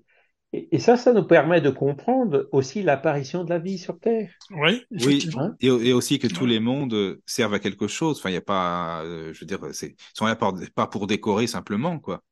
Pas pour euh, la récréation Pas de pour la la- vie, quoi. Oui, oui, c'est ça, c'est ça. Ouais, Donc il y a forcément du monde, euh, enfin, des habitants sur les planètes, quoi. Exact. Voilà. Et donc, euh, euh, il y en a effectivement euh, l'apparition de la Terre. Alors, c'est c'est dans le livre que j'ai déjà cité hein, de, de Jean euh, Bolloré, hein, la, la science- Dieu, la science, l'épreuve. Il parle bien de ça, l'apparition de la vie. Hein, donc de ces fameux eaux saumâtres où il y avait euh, des molécules de, de, de- qui étaient des espèces de briques de protéines qui s'étaient formées. hein.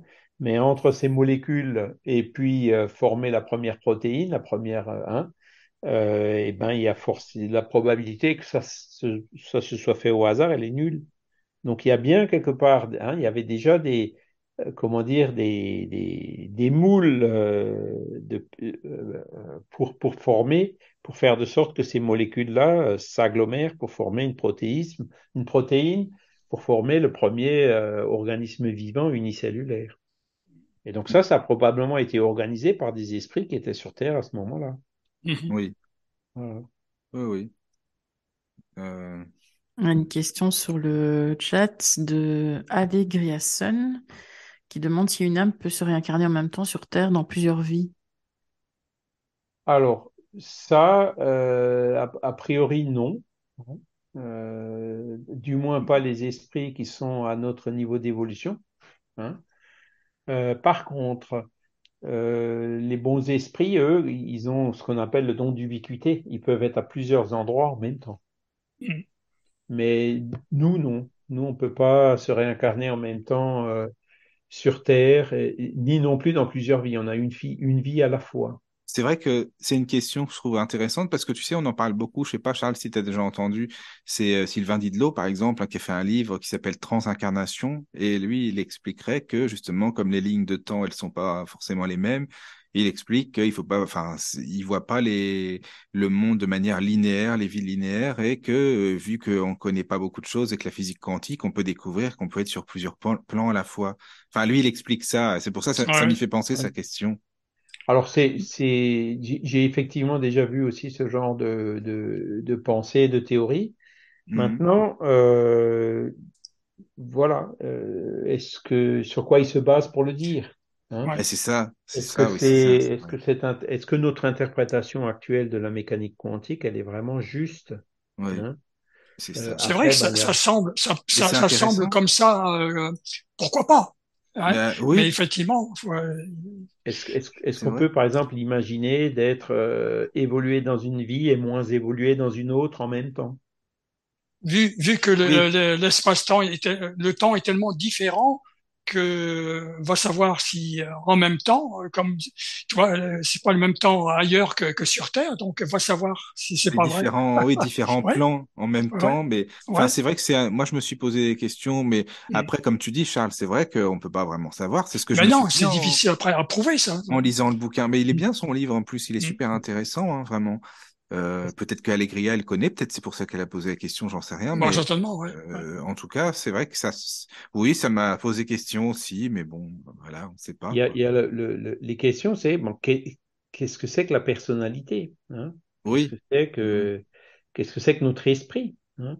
Si on est euh, incarné sur euh, ici euh, maintenant et puis en même temps sur une autre planète ailleurs avec une personnalité différente, est-ce que c'est vraiment le même esprit ou est-ce que ce sont deux esprits Bah, D'ailleurs, différents? est-ce qu'elle est vraiment différente d'ailleurs? C'est ça, c'est ça que je dis. Alors, ou Ouais. alors après, si c'est euh, euh, si on dit ben c'est la même personnalité qui se retrouve à deux endroits en même temps, oui, bon, euh, voilà. Comment est-ce que Ouais. en se désincarnant, elle arrive à intégrer euh, ce genre de choses? Enfin, en tout Mm. cas, euh, dans, dans le livre des esprits, les esprits répondent pas du tout ce genre de choses. Ouais, oui, oui, oui. ça fait, alors c'est peut-être une hypothèse qu'on peut essayer d'avancer, re-questionner les esprits sur ce genre Ça, c'est d'hypothèse vrai, t'as raison. pour Oui. savoir mais parce que tu sais, non. la physique quantique, peut-être à l'époque, on n'aurait pas non plus forcément compris. Ça, enfin, tu vois, il y a, avec la ouais. science, ça Ouais, serait bien de demander, c'est vrai, de redemander. T'as raison, Charles, de reposer la question pour voir la, ce qu'ils auraient dit les esprits, justement. Voilà, alors il y a des projets effectivement qui vont dans ce sens, hein, de, de Ah oui, oui, ça à les la science, esprits sur un certain nombre de, de, de choses euh, qui, ouais. qui, hein, que, qu'on n'a pas, euh, que, que, qui, qui n'avait pas les moyens euh, de comprendre à l'époque de Kardec, effectivement. Voilà. La mécanique quantique, par exemple, typiquement, euh, c'est quand même assez déroutant hein, pour les physiciens. hein, Ah oui, oui, oui, oui, c'est vrai, c'est vrai. c'est, hein, euh, être euh, une particule euh, qui passe en même temps par euh, deux fentes euh, de Young. Ouais. et, et dès qu'on l'observe, euh, elle passe plus que par une, et puis il y a toutes les interférences derrière qui s'éteignent. Enfin bon, il y a, y y quand même des trucs. euh, hein, euh, c'est est vrai, c'est pas évident, même pour le, au début quand ils ont découvert ça, ça, ça devait pas être évident pour eux. Ouais, il y a, il y a plein de paradoxes hein, en fait Mhm. dans, Ouais, dans ouais. la mécanique quantique. Et, et s'il y a paradoxe, mon, mon interprétation à moi, c'est parce qu'on l'a pas encore tout à fait compris, quoi. Hein. Ouais. Oui, oui. Ouais. Et puis euh, Philippe Guillemont, lui, euh, ben, il dit que voilà, le, le futur influe sur le présent, quoi. Ah Hein. oui, Philippe Guimont La aussi. rétrocausalité. il- Mm. Et, donc, euh, voilà. Après, il y, a- il y a plein de questions comme ça qui s'ouvrent. Donc, effectivement, euh, sur ces bases-là, euh, ce serait intéressant, effectivement, de. Si on Ouais. pouvait refaire ce qu'avait fait Kardec, hein, Ça serait bien. D'avoir euh, comme ça quelques dizaines d'esprits euh, très évolués pour répondre à toutes nos questions, euh, je pense qu'on arriverait effectivement à avancer euh, euh, pas mal sur ce genre de choses. Tout Je- comme à je- tout comme à l'époque, Kardec avait posé des, des questions, les esprits avaient souvent catégoriquement répondu non. hein. Mhm. Par exemple, le panthéisme. hein. Est-ce qu'on est une création de Dieu ou est-ce qu'on est une parcelle de Dieu hein? Là, les, les esprits ont clairement dit non, on n'est pas une parcelle de Dieu, on est une création de Dieu. Il faut Oui, pas oui, confondre oui, la créature avec le créateur. Hein? Bah oui. C'est ça, quoi. Voilà. Non, mais c'est vrai que ça, ça, ça pose question et puis c'est euh, toujours le côté curieux. Moi, je un petit peu comme Michael, hein, c'est vrai que je me pose la Ah oui. question quelles, quelles, quelles, quelles seraient les réponses? Est-ce que c'est non? Euh, Voilà, c'est euh. Vous l'apprendrez, vous l'apprendrez plus tard ou je sais pas, moi que sais-je. Mm. C'est à vous d'évoluer. Ouais. S'il y a des phénomènes qui tendent à prouver ça, hein, euh, eh ben, il faut, il faut les observer. Il faut pas avoir d'a C'est ça. Ah oui, Et, étudier, observer, qui peuvent répondre. Et puis, Est-ce que Ah ça oui, fait oui, oui. sens ou pas? Voilà. Euh, Ouais. voilà. Donc, euh, la réponse, hein, c'est de dire Allegria Sun, donc de dire, euh, c'est dans, comment dire, dans, dans, dans les livres de Kardec, hein, dans la codification de Kardec, c'est euh, une incarnation à la fois et linéaire, séquentielle, euh, voilà. hein. Mm. Mm. Mais les bons esprits, les esprits élevés, euh, ils peuvent être à plusieurs endroits en même temps. hein. Jésus peut très bien se communiquer à 100 médiums à la fois, hein, par exemple. Et puis, si on va à l'infini, Dieu, ben, il est omniprésent, il est présent partout. Mais oui, c'est ça. D'accord? Donc, euh, c'est. Mais nous, à notre niveau, euh, on n'a pas ce don d'ubiquité. Hein. On, voilà, on n'aura pas. Si... Avec l'évolution, on va y arriver. Mais pour l'instant, euh, voilà, en tout cas, incarné sur la Terre, avec un cours physique qu'on est obligé de trimballer, euh, voilà, on ne se déplace pas à la vitesse de la pensée. hein. Mm. Voilà. Oui, oui. Sûr. Après, ben, donc, ça fait un lien aussi avec le sous-chapitre suivant, c'est au niveau de la perception des, des- et des sensations chez les esprits. Parce que souvent, euh, les esprits qui se communiquent, euh, euh, ils disent qu'ils ont mal, qu'ils souffrent. hein. On- Je prends un exemple récent, un esprit qui a été euh, abattu euh, d'une balle dans la poitrine, eh ben, il se plaignait de douleurs au niveau de la poitrine et le médium sentait, ressentait ces douleurs donc que, que l'esprit qui, qui, qui, qui se communiquait par lui ressentait. D'accord? Donc, beaucoup d'esprits, hein, euh, les esprits qui sont en, difficulté, disent qu'ils ont, qu'ils souffrent. Et, c'est là, là, il y a une grande question. Donc, ce chapitre, il est relativement long. Hein. Euh, Kardec, d'ailleurs, le sous-chapitre suivant, c'est Kardec écrit plusieurs pages, donc avec où il fait un essai théorique sur la sensation chez les esprits.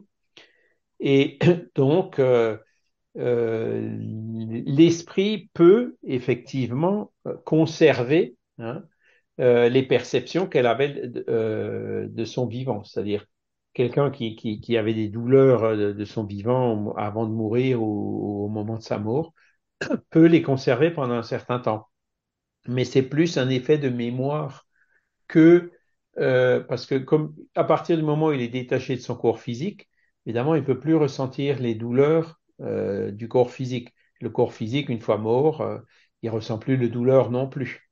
D'accord? Par contre, ça peut être gravé euh, dans son mémoire. hein, le, le- le trauma peut rester mémorisé et il peut penser donc euh, qu'il a euh, encore euh, des souffrances ou qu'il a chaud ou qu'il a froid ou qu'il suffoque s'il s'est noyé. Donc, il, il peut conserver ce genre de- d'impression pendant un certain temps. D'accord? D'accord. ouais. Mais c'est pas, euh, c'est là où il faut faire le parallèle. C'est là aussi on voit que ben, qu- quand on commence à parler avec l'esprit, quand on, euh, je prends un autre exemple, hein, un esprit qui, à qui on a coupé la tête, hein, ben, quand il est venu dans la réunion médiumnique, il, il, avait sa tête entre ses mains, il portait sa tête avec ses mains. Hein. Et donc, euh, dans la réunion médiumnique, il y a tout un travail de mentalisation qui a été fait, certainement avec l'assistance des esprits, pour lui remettre sa tête, entre guillemets, spirituelle, évidemment, au niveau de son père esprit, hein, mmh. euh, à sa place. D'accord? Donc, tout ça, ce sont des, des, des, des choses qui illustrent hein, euh, c'est les, les, souffrances que peuvent encore euh, endurcir, euh, que peuvent encore, euh, dont peuvent encore souffrir les esprits. D'accord? Et alors, les cas les plus difficiles, bien sûr, c'est les suicidés qui, eux, ben, ils ont l'impression de tomber ou ils ont l'impression que, que, que, que, que, le train ou le métro est en train de les écraser en permanence. Voilà, c'est le souvenir de, de, de ces moments euh, du moment final qui, qui, qui, tourne un peu quelque part en, en boucle. En boucle, ah ouais. Voilà, et puis ils n'arrivent pas à se dégager de leur corps à cause du fluide vital qui n'était pas épuisé. Enfin, il y a plein de situations qui font que, euh, voilà, c'est quand ils disent qu'ils souffrent, c'est pas c'est pas la douleur terrestre, quoi. Je veux dire, c'est pas la douleur. C'est pas la douleur terrestre, mais ça a quand même une, mmh. une réalité très très forte pour eux. Euh, tout à fait, oui, oui. D'accord. Voilà. Alors que, à l'inverse, hein, euh, l'esprit, bon, qui, euh, qui, qui, qui, qui, est mourant, mais qui, qui, anticipe déjà son retour dans la vie spirituelle, qui, qui a été bon toute sa vie, ben, le, au moment de la libération, même avant la libération, déjà les souffrances s'estompent hein, avec le détachement progressif de l'esprit de son corps physique. Et puis dès qu'il est détaché, après quelques instants de trouble, eh ben, euh, il, il, souffre plus du tout. Hein. Les souffrances disparaissent complètement. Voilà. Donc cet état de, de, de, souffrance chez les esprits dépend donc de ces circonstances, dépend du niveau d'évolution de l'esprit, dépend aussi de, euh, de euh, l'état d'esprit, hein, sans faire de jeu de mots, euh, de, de cette entité-là. D'accord? Après, Kardec a aussi posé la question sur les perceptions des esprits. Donc, est-ce ah que, par exemple, ah, voilà, ça, c'est intéressant. Est-ce qu'ils entendent Est-ce qu'ils sentent hein? Est-ce qu'ils arrivent à, sentir le parfum? Est-ce qu'ils ont le, toucher? Enfin, bref, nos cinq sens. Hein euh, réponse euh, euh oui, Hein, ils continuent à avoir toutes ces perceptions, mais elles se font de façon différente, hein, c'est-à-dire qu'ils perçoivent directement au niveau de leur père esprit. Et ils en ont d'autres aussi euh, qu'ils n'avaient pas quand ils étaient incarnés. D'accord? Parce que euh, quand on est dans, dans, le corps physique, on est forcément dépendant ben, des organes euh, de l'organisation de notre corps. D'accord? Mmh. Et mmh. quand on arrive à s'en libérer, ben, le sixième sens, quelque part, il se libère aussi. Hein et donc, il y a, y a, y a d'autres sens et d'autres sensations qu'on a, euh, que les esprits ont et que nous, euh, sur Terre, on n'a pas. Sauf euh, ce fameux sixième sens, sauf médiumnité, sauf euh, dans les moments d'émancipation de l'esprit, quand notre esprit arrive temporairement à se détacher un peu de son corps physique. Hein les sensations, par exemple, que rapportent euh, les expérienceurs de EMI.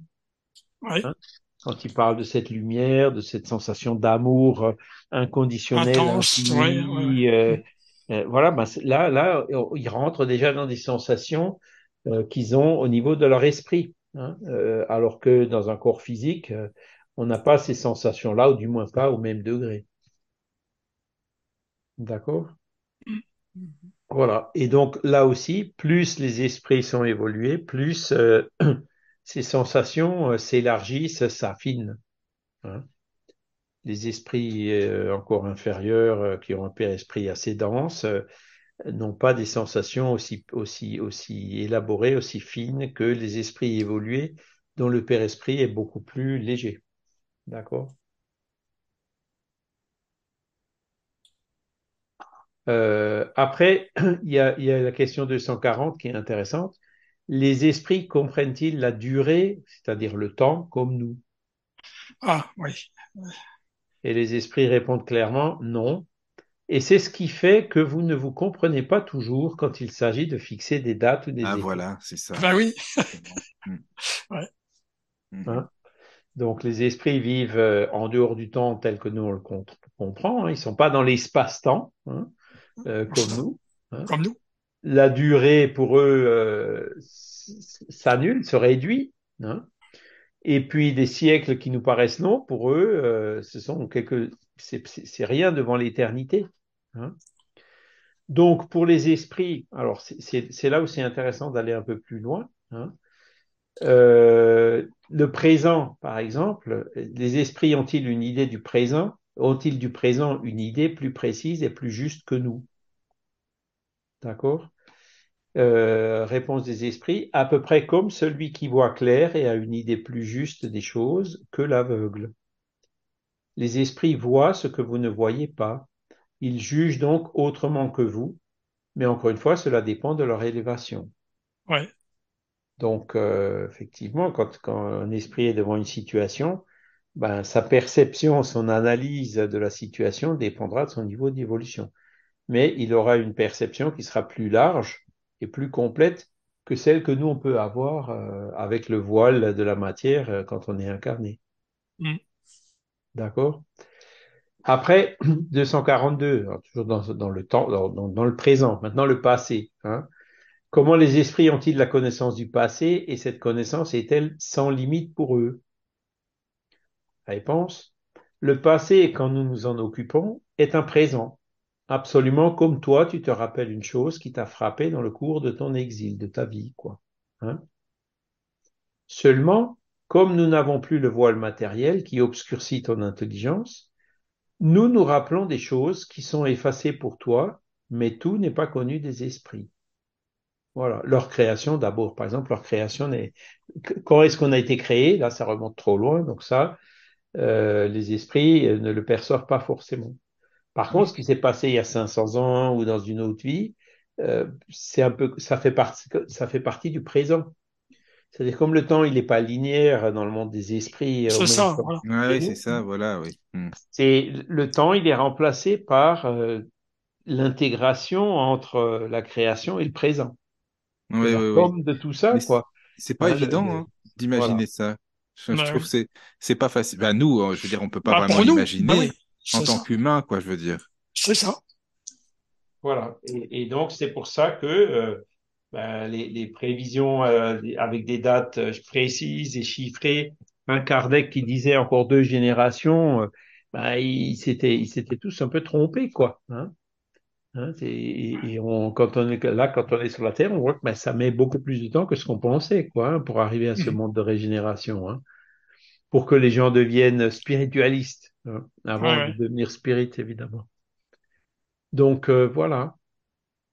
Donc, euh, dans, dans le monde des esprits, il y a, il y a une vision du passé qui est euh, plus précise. Alors, on a vu le présent, on a vu le passé. Maintenant, évidemment, il y a Le futur. L'avenir. Voilà. Ah, de- 243. Les esprits connaissent-ils l'avenir? Réponse. Bah Cela dépend encore de la Ah perfection. oui, c'est ça, quoi. Souvent, ils ne font que l'entrevoir. Et Mais même quand ils l'entrevoient, il ne leur est pas toujours permis de le révéler. Et oui. hein? C'est de révéler l'avenir, c'est influencer sur le libre arbitre des personnes. hein. tout à fait. Oui, Voilà, c'est vrai. Les esprits n'ont pas toujours le droit de le révéler. Ça veut dire que il y a certaines situations dans lesquelles euh, ils le feront pas, et même s'ils voulaient le faire, euh, ils y arriveraient pas. D'accord? Il sera empêché de le faire, oui. Voilà. ça, ouais. Mm. Et donc, quand, quand les esprits voient l'avenir, il, il leur semble présent. D'accord? C'est-à-dire, comme le, euh, ils voient le passé comme étant le présent, ben, ceux qui ont cette faculté de voir l'avenir, ils le voient aussi comme un présent. Et là, on a des exemples dans, dans, dans les évangiles, hein, quand Jésus disait euh, devant le temple de Jérusalem, bientôt il ne restera pas pierre sur pierre. Et c'est ce qui s'est passé. Hein. C'est ce qui s'est passé. Ouais. Il a, il a fait beaucoup de prévisions comme ça parce que lui, il le voyait, quoi. Il voyait l'avenir, il voyait que euh, le temple de Jérusalem, il allait être détruit, que voilà, il, il voyait en fait tout ce qui allait se produire euh, dans, dans l'endroit où il était. Il, il le voyait euh, à l'instant présent euh, où, où, il l'a révélé, quoi. Hein Mm. Alors évidemment, les gens ils disent, euh, mais non, le temple, tu as vu comme il est solide et tout. Ben voilà. Aujourd'hui, on a vu que ben, la prévision de Jésus, il avait raison, ça s'est réalisé. Hein et, et pourquoi les esprits voient l'avenir? Comment ils font pour le voir? Alors euh, Kardec, alors c'est pas dans le livre des esprits, il l'explique dans la Genèse. Hein la Genèse, les miracles et les prédictions selon le spiritisme. Donc, euh, dans le chapitre, sous-chapitre sur les prédictions, il parle justement de, par exemple, bon, euh, aujourd'hui, on a vu une prévision, hein, Daniel. Ils ont fait, alors ils se sont un peu trompés, la prévision météo, comme quoi il allait y avoir des orages, d'accord? Ouais. Ben, c'est, voilà, l'homme avec l'intelligence arrive hein, à prévoir des événements. Il voit les nuages, il voit dans quel sens ils se déplacent. Dieu sait que pour des orages, c'est pas facile. Hein, quand c'est une bonne perturbation, euh, on la voit avancer, on sait très bien à quelle heure elle sera où et tout. Hein. Alors que les orages, des fois, il n'y a rien et pouf, l'orage, il, il se, il- hein, c'est plus difficile à prévoir. Et pourtant, on y arrive. hein. Ouais. Hein. Donc, euh, ben, les esprits, pour prévoir l'avenir, ils, ils- ils ont la vue, ils ont une, une, une, euh, comment dire, une perception plus large du présent. Donc, forcément, ils arrivent à, à déduire assez facilement ce qui va se passer euh, juste après, quoi. Hein. Ils voient très bien, euh, ils, ont une perception de, par exemple, quand il y a un certain nombre d'individus qui sont à un endroit donné, hein, ils voient très bien ce que ces individus valent ou pas, quelles sont leurs intentions, quelles sont leurs pensées. Ils voient très bien les esprits qui sont là, qui les influencent. Et donc, ils arrivent quand même à, à prévoir avec une probabilité assez forte, hein, si, euh, d'autant plus forte que leur perception sera plus large, de qu'est-ce que ces personnes-là vont faire. D'accord? N'empêche, ils ont des sacrés calculateurs. hein. Voilà, mais par- ça ne veut pas dire qu'ils le feront à 100%. hein. Bah. Il y a toujours le libre arbitre. hein. C'est-à-dire que et ils pourront prévoir avec une forte probabilité ce qui va se passer, mais euh, jamais à 100%. Et plus euh, l'avenir s'éloigne, plus euh, le- le- la probabilité sera faible hein, que ça se réalise. Au moins, elle sera élevée. Mais encore une fois, des esprits comme Jésus qui sont très avancés, eux, euh, même à, à des, des événements de, de plusieurs siècles à l'avance, ils, ils les voyaient avec une probabilité assez forte. D'accord? Donc, Mhm. cette perception de l'avenir, euh, les esprits peuvent l'avoir, hein, mais euh, ça n'annule pas le libre arbitre que nous avons. hein. Et euh, c'est que la- la- cette perception de l'avenir, c'est pour les esprits qui ont déjà un certain degré d'évolution. Ça ne veut pas dire que des esprits farceurs ou, ou mal intentionnés ne peuvent pas euh, avoir euh, au moins partiellement une telle vision et l'utiliser justement pour, euh, pour nous tromper. Hein. Influencés, ouais. Voilà. D'accord Voilà. Euh, donc, présent, passé, avenir. Voilà. Puis alors, évidemment, on, alors, des esprits qui arrivent à la perfection absolue. Perfection absolue, il n'y a que Dieu. Donc, Dieu, il est omniscient. Le plan est, des, est tracé. Hein. Ce plan respecte le libre arbitre de la création. Hein. Donc, euh, voilà. C'est, c'est, c'est quand même assez euh, somptueux, tout ça. Hein. Ouais. Alors, 244, les esprits voient-ils Dieu? Hein Réponse, seuls les esprits supérieurs le voient et le comprennent. Les esprits inférieurs, ou disons qu'ils ne sont pas aussi supérieurs, le sentent et le devinent.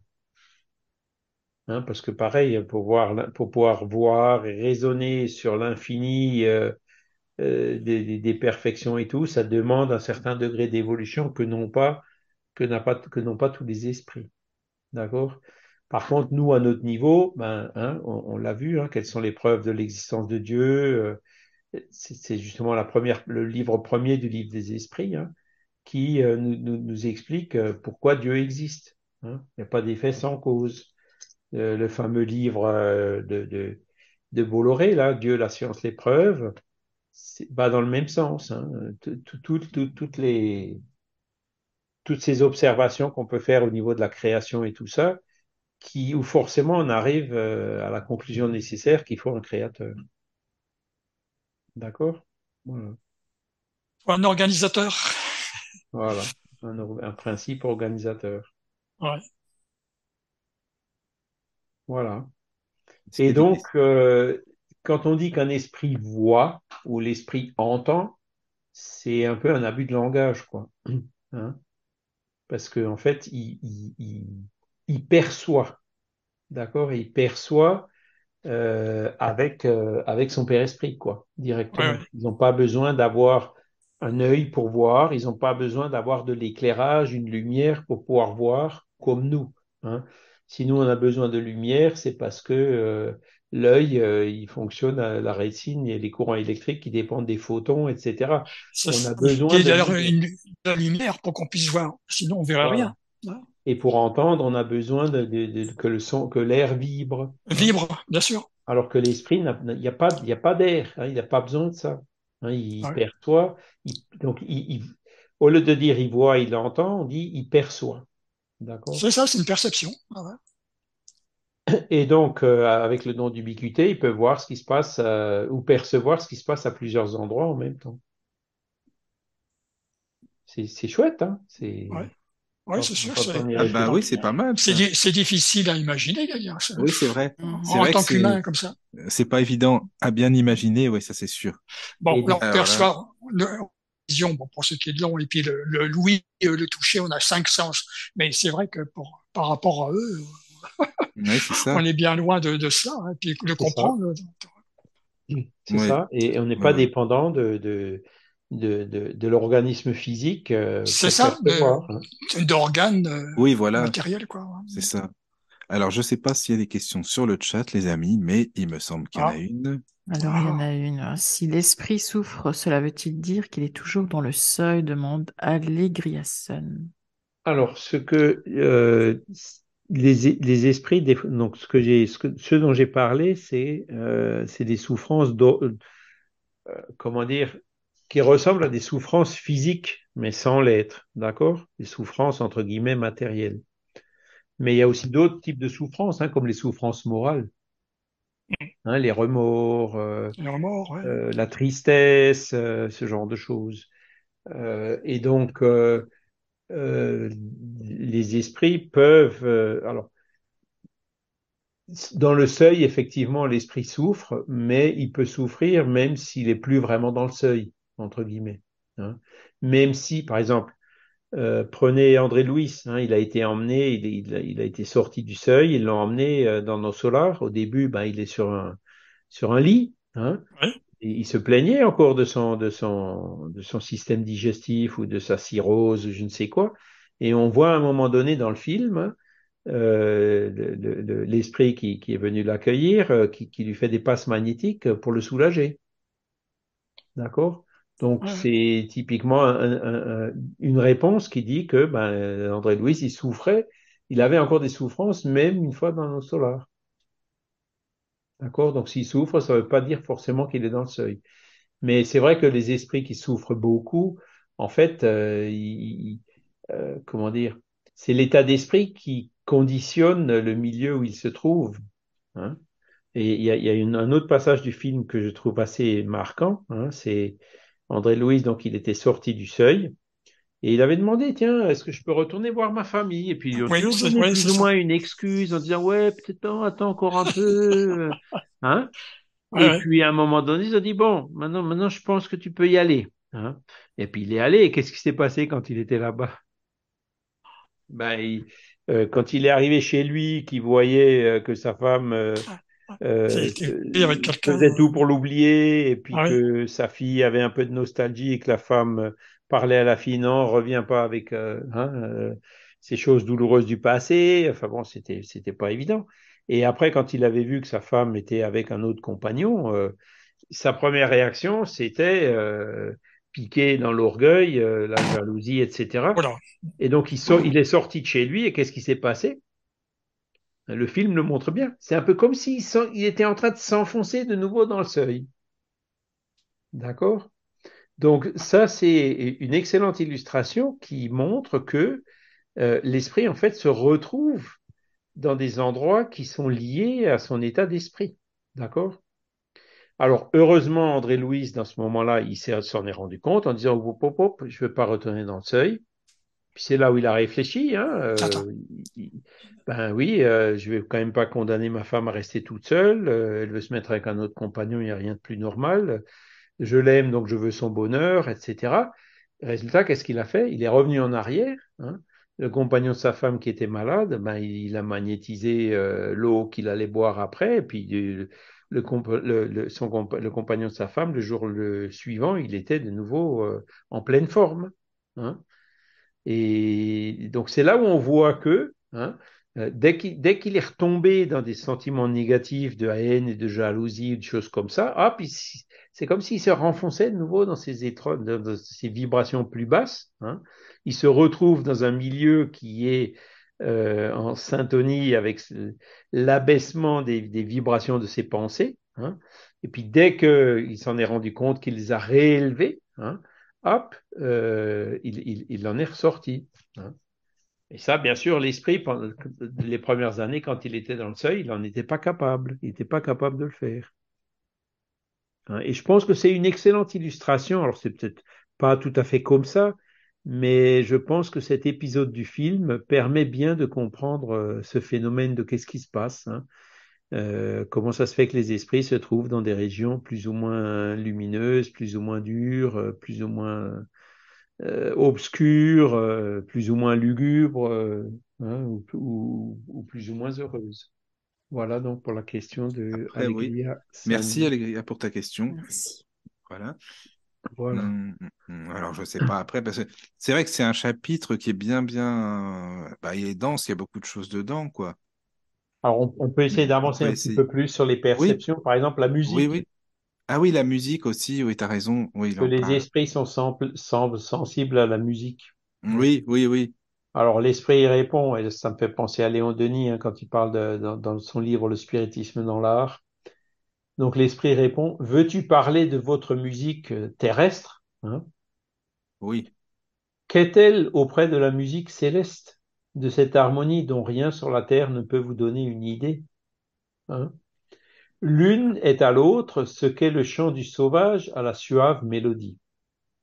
Donc, en fait, l'esprit rap, il, ce qu'il est en train de dire là, c'est que euh, oui, bien sûr qu'ils sont sensibles à la musique, mais la musique terrestre, c'est vraiment quelque chose de très très pâle, de très très fade par rapport à ce qui est considéré comme la musique dans le monde des esprits, qui est beaucoup beaucoup plus pur, beaucoup plus beau, beaucoup plus riche.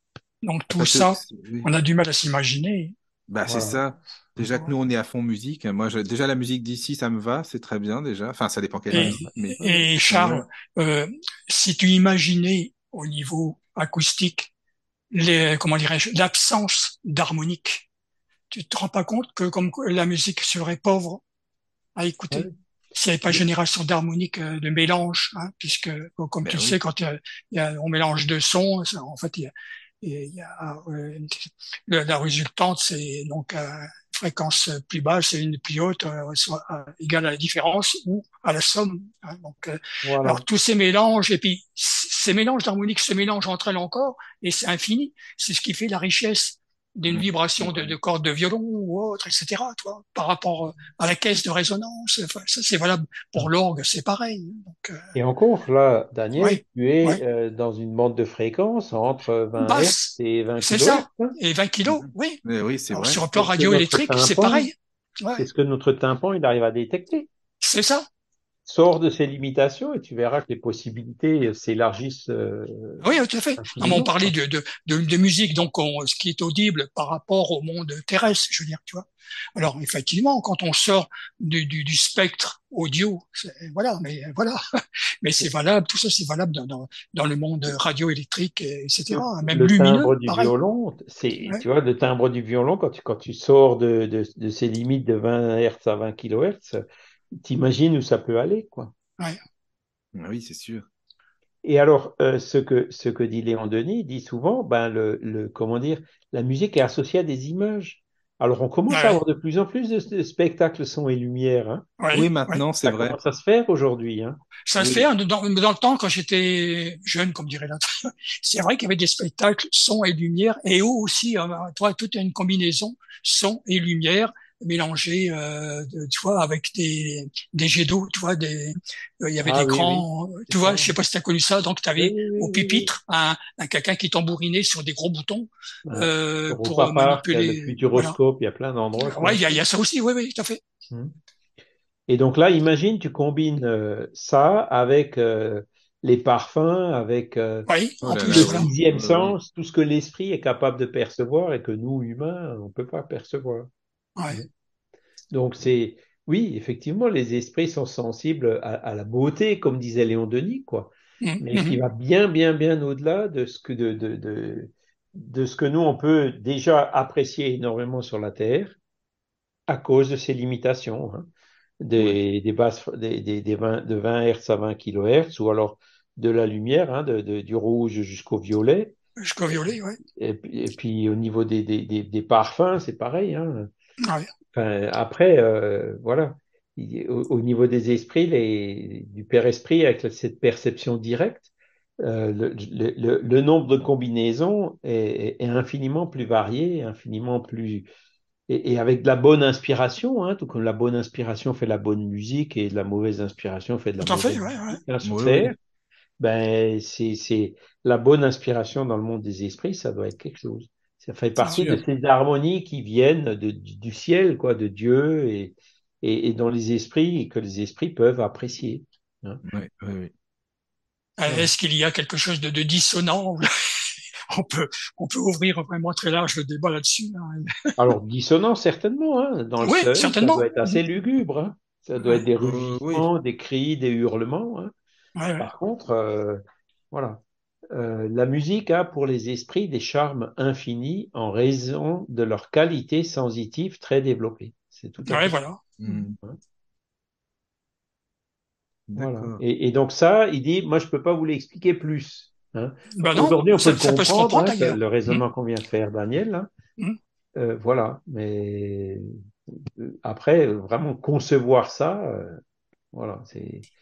Surtout dans un monde fluidique comme ça, et puisque rien ne, cor- ne correspond à la, comment dirais-je, euh, à la physique, euh, à, à notre physique à nous, C'est terrestre. ça. Donc, euh, c'est ça. Et même, tu vois, quand des fois que tu as une belle musique, un Ave Maria, enfin, une- Oui, vraiment, oui. c'est c'est- ces chefs-d'œuvre intemporels qui, qui, des fois nous, nous, nous nous mettent les larmes aux yeux, ben, il- avec, avec, accompagné avec du chant, avec des paroles qui ont un Ah, c'est sens. vrai.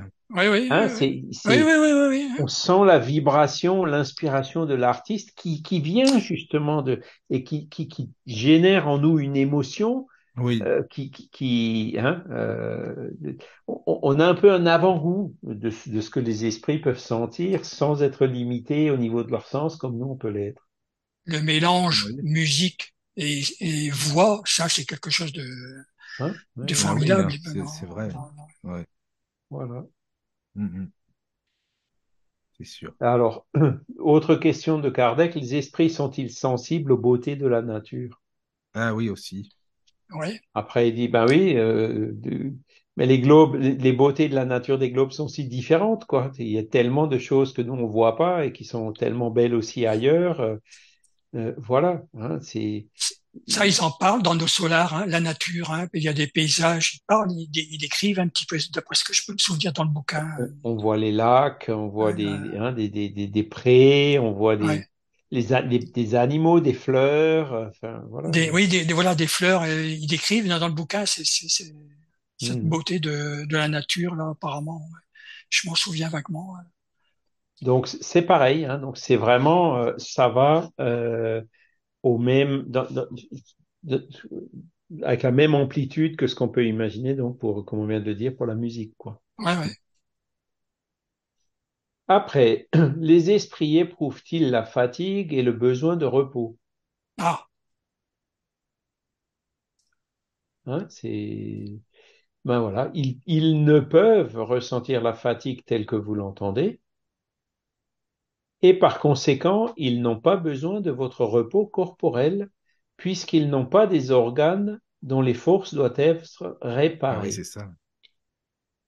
Alors, ils n'ont pas d'organes physiques, ils n'ont pas de corps physique, bien sûr. ils ont besoin de se réparer, hein, avec le sang qui régénère l'oxygène, etc. ouais, euh, ouais, hein. ouais. tout ce qui se passe au niveau du corps physique pendant le sommeil qui est fondamental. Hein. Donc, Et là, sur le plan énergétique, par contre. Voilà, c'est le plan énergétique. Oui, c'est ça. Mais, alors c'est là où vient le mais, l'esprit se repose en ce sens qu'il n'est pas dans une activité constante. Hein? Il n'agit pas d'une manière matérielle, son action est tout intellectuelle et son repos, il est tout moral. C'est-à-dire qu'il y a des moments où sa pensée cesse d'être aussi active et mm. ne se porte pas sur un objet déterminé. Donc c'est pour lui un véritable repos, mais qui n'est pas comparable à celui du corps. L'espèce de fatigue que peuvent éprouver les esprits est en raison de leur infériorité, car plus ils ont élevé, moins le repos leur est nécessaire. Oui, d'accord.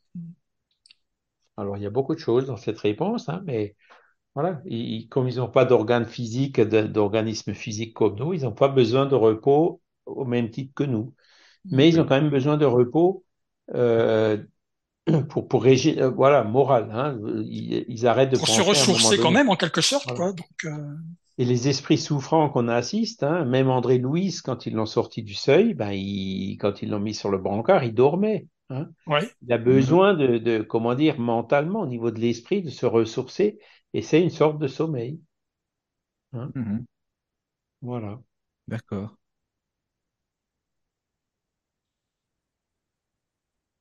Euh, je ne sais pas s'il y a d'autres questions sur le chat, sinon, enfin, après, on peut, continuer un petit peu. Hein. Voilà. Euh, Et donc, là, là, on a fait un peu le, le, tour donc, le des tour. perceptions, sensations et souffrances hein, chez les esprits. Maintenant, euh, donc Kardec, il a fait tout un essai théorique. Et là, il explique que effectivement, hein, euh, quand on a la douleur, par exemple, tu te tapes sur le doigt, ben, c'est les terminaisons nerveuses du corps euh, qui réagissent, qui te transmettent ça à ton père-esprit et ton esprit analyse euh, ça sous forme de douleur, et puis en réflexe pour enlever la main euh, de, de, de la flamme ou quelque chose qui le brûle ou quelque chose comme ça. Hein. Oui. La douleur, c'est en fait pour nous préserver, hein, préserver notre organisme physique. Hein. Et donc, ça se transforme euh, par le Père-Esprit. Euh, mais une fois qu'il n'y a plus de corps physique, on n'a plus ce, euh, la, la, cause de la douleur, elle, elle est plus là. D'accord? Oui, oui, c'est ça, oui, forcément. L'âme, elle peut, elle peut pas brûler, elle peut pas geler, elle peut pas, hein, voilà. D'accord? Mhm. Et donc, euh, à partir de là, euh, les esprits qui, qui disent qu'ils ressentent ce genre de choses, c'est ce que Kardec il explique, c'est plus un effet de mémoire. Hein. Mhm. C'est, euh, euh, il, il donne aussi un, un- alors c'est là où, où- où je dirais il y a eu des progrès un petit peu depuis Kardec. L'exemple des amputés. Hein. Euh, Ah J'ai oui. connu quelqu'un qui était amputé des deux jambes et il se plaignait de douleur dans ses doigts de pied. Oui. Ouais, ouais. Hein. Euh, alors, il y a le colonel de Rocha, il a fait un livre qui s'appelle L'extér- L'extériorisation de la sensibilité, hein, où donc euh, il, il prend son- le sujet qu'il avait, hein, il fait de sorte que le corps vital du sujet euh, sorte de, son, de son corps physique et se mette, à- par exemple, sur la chaise à côté. Et donc, quand il piquait avec une aiguille, euh, ce qu'on appelle dans le vide, hein, mais qui était dans le corps vital, euh, l'esprit ressentait des douleurs. Ouais, ouais. D'accord? Donc, il y a, y a eu, ça a un peu évolué depuis Kardec, ça. Hein. Euh, lui, il dit que l'esprit, pense que c'est quelque chose qui est. En fait, non. Au niveau du corps vital, euh, il peut, la il y a cette extériorisation de la sensibilité. Euh, il y a des éléments qui, qui poussent assez fort dans ce sens-là. Hein. Attends, excuse-moi, j'ai j'ai pas compris quelle est l'évolution par rapport à Kardec dans ce niveau-là, j'ai pas compris. Ben, Kardec, il disait que Oui. euh, c'est le corps qui, sent la- qui est à l'origine de la douleur, hein, les terminaisons nerveuses. Ah oui, qui oui, transmettent au père-esprit et qui transmettent euh, euh, à l'esprit. Alors que Oui, le oui. colonel de Rocha, il a dit non, quand on arrive à sortir le corps vital hein, euh, du, du, du, du corps physique, euh, le corps vital sort avec sa sensibilité. D'accord, il est, il est réceptif euh, lui aussi alors. Il est réceptif aussi aux piqûres d'une aiguille, à la douleur, tout comme Oui, le corps l'est. D'accord D'accord. Donc, Ah. voilà, c'est le colonel de Rocha a montré que c'est un peu plus que juste le, que, que tout simplement le corps. Oui, oui. Voilà. Mm. Euh, bon, après, il y a les amputés, il y a les suicidés aussi qui, hein, qui sont dans un, en boucle. Hein, c'est parce que c'est leur pensée, euh, le regret qu'ils avaient, euh, hein, parce que beaucoup de suicidés disent, euh, hein, il y, y a notamment un, un- quelqu'un qui a fait une tentative de suicide en sautant du pont, euh, le Bay Bridge, là, à San Francisco. Miraculeusement, il n'est pas mort, hein, il a été re- repêché par un bâton. hein. Et aujourd'hui, le gars, il fait des, des conférences partout en disant que la seconde où il avait lâché la rambarde, il n'était pas mort encore, il commençait à oui. peine à tomber. Oui, oui, Il oui, regrettait déjà de, de, d'avoir, de, de vouloir hein, de, son geste. Oui, tout à fait. Voilà. Et donc, Ah, ça, oui. ça explique comment euh, peut se créer ce, ce phénomène de, de, de, de, de pensée qui tourne en boucle euh, chez euh, les suicidés, même une fois qu'ils sont morts. Mais ça veut dire, attends, il aurait ressenti quoi ou comment, euh, tu penses, Charles, puisqu'il bon, n'était pas mort au final, donc voilà. Non, non, non, mais c'est, ça montre que euh, dans ces moments-là, euh, l'esprit, euh, voilà, que- il y a des activités très intenses qui se créent au niveau de l'esprit et qui peuvent créer ce- ce- cette sensation de boucle. Donc, le, oui, par exemple, Kardec cite celui qui s'est suicidé euh, d'une falaise, il avait l'impression, euh, même plusieurs années après, qu'il était encore en train de tomber et qu'il allait s'écraser euh, sur les rochers qui étaient en bas, d'accord. alors que, alors que qu'il était déjà mort, tu vois. Oui, c'est ça, oui. Oui, oui, C'est resté ancré dans son, Voilà. en Un lui. autre esprit qui, qui, qui s'est jeté sous un train hein, et qui avait, euh, plusieurs années après, encore l'impression que le train était toujours en train de passer au-dessus de lui, qu'il entendait le craquement des os. il revit tout le temps la même chose. Voilà, ça tourne en boucle. Ouais, ouais. Mais, c'est peut-être pour ça justement qu'il y a des, des enfin, ce qu'ils appellent les ou dames blanches ou autres, euh, des spectres qui sont toujours là et qui revivent la même chose, qui sont ou les, les hantises par exemple. Ben, c'est effectivement, hein, tu as des, des, comment dire, euh, alors où est-ce qu'il était physiquement, l'esprit du suicidé était probablement euh, encore attaché euh, au lieu où, où il est décédé. Oui, voilà. hein? Ouais, Ouais, c'est ouais. ça. Là où il y a quelqu'un qui s'est suicidé, euh, je pense que euh, plusieurs personnes qui, qui, qui, qui, qui perçoivent ces choses-là le disent. hein. Euh, quand quelqu'un s'est suicidé, par exemple, dans une maison, euh, bah, comment dire, au niveau vibratoire, ça se ressent, euh, ça peut se ressentir euh, pas mal de temps dans la suite, par après, quoi. oui, par Hein? après. Oui, oui. Et donc, euh, c'est, on, on le voit, hein, on- on- comment dire, les, les, les les personnes qui ont cette psycho- faculté psychométrique hein, arrivent à le ressentir, euh, et c'est lié au fait que, ben, voilà, le traumatisme que l'esprit a subi et qui est peut-être encore là, quoi. Oui, oui. Il y a même Ouais, des gens qui disaient, euh, euh, euh, comment dire, un des témoignages que j'avais vu, c'était ben, quelqu'un qui s'était pendu à un arbre et plusieurs années plus tard, ils avaient construit une maison à cet endroit-là. hein, les, les- comment dire, l'épisode du suicide était complètement oublié. Oui. Et donc, il y a un enfant qui percevait euh, ben, les pieds hein, de quelqu'un qui pendouillait dans sa chambre. Oh là là. Ah oui, C'est fou, ça. Ouais. Ah oui. Ouais. C'est, c'est le genre de choses, où, des fois il y a des témoignages qui vont dans ce sens-là, et puis bon, là en l'occurrence c'était le témoignage d'un enfant, quoi, on peut, euh, En plus, plus, oui. spontanément, euh, Oui, c'est ça. voilà, on peut Voilà. difficilement dire que, qu'il a tout inventé, quoi. Voilà. Mm. Oui, oui. C'est sûr. D'accord. Voilà, donc, donc c'est pour ça que cette question de, de, de, de, de sensation chez les esprits, euh, voilà, Euh, c'est, c'est plus, un, un- comment dire, euh, parce que Ce qu'il faut aussi être conscient, c'est la psycho, la, euh, l'idéoplastie, pardon. Oui. Ce qu'un esprit pense et imagine, Ouais. pour lui, en quelque sorte, ça devient une réalité. Ouais, c'est ça. Hein et donc ça, ça confirme cet effet de boucle.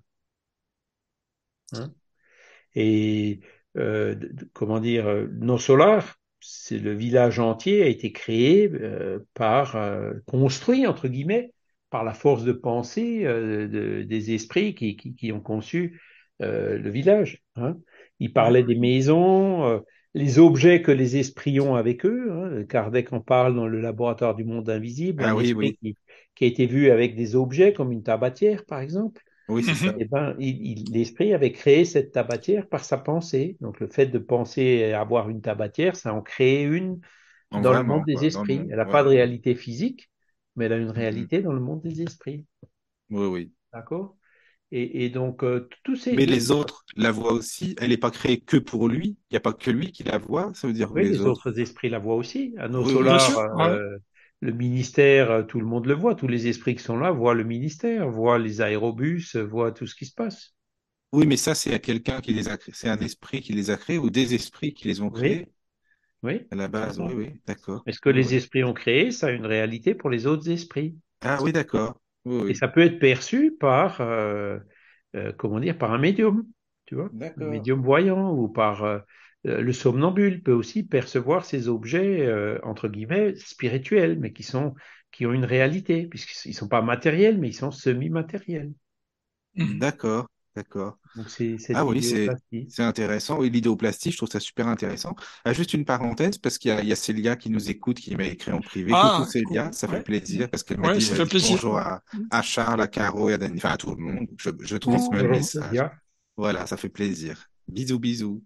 Bisous. euh, oui, donc c'est c'est vraiment les esprits qui créent euh, et que les autres les voient. Parce que tu vois, je me suis toujours demandé, est-ce que ces esprits qui créent donc l'idéoplastie, ce sont eux les seuls à, à les voir, à apercevoir ce qu'ils ont créé, à vivre euh, un truc finalement juste avec eux-mêmes en fin de compte. Mais Non, mais non, non alors, non non. chacun serait dans une bulle à ce Oui, mais c'est ça. T'as tout compris. C'est ce que je me suis demandé justement. Ouais, ouais.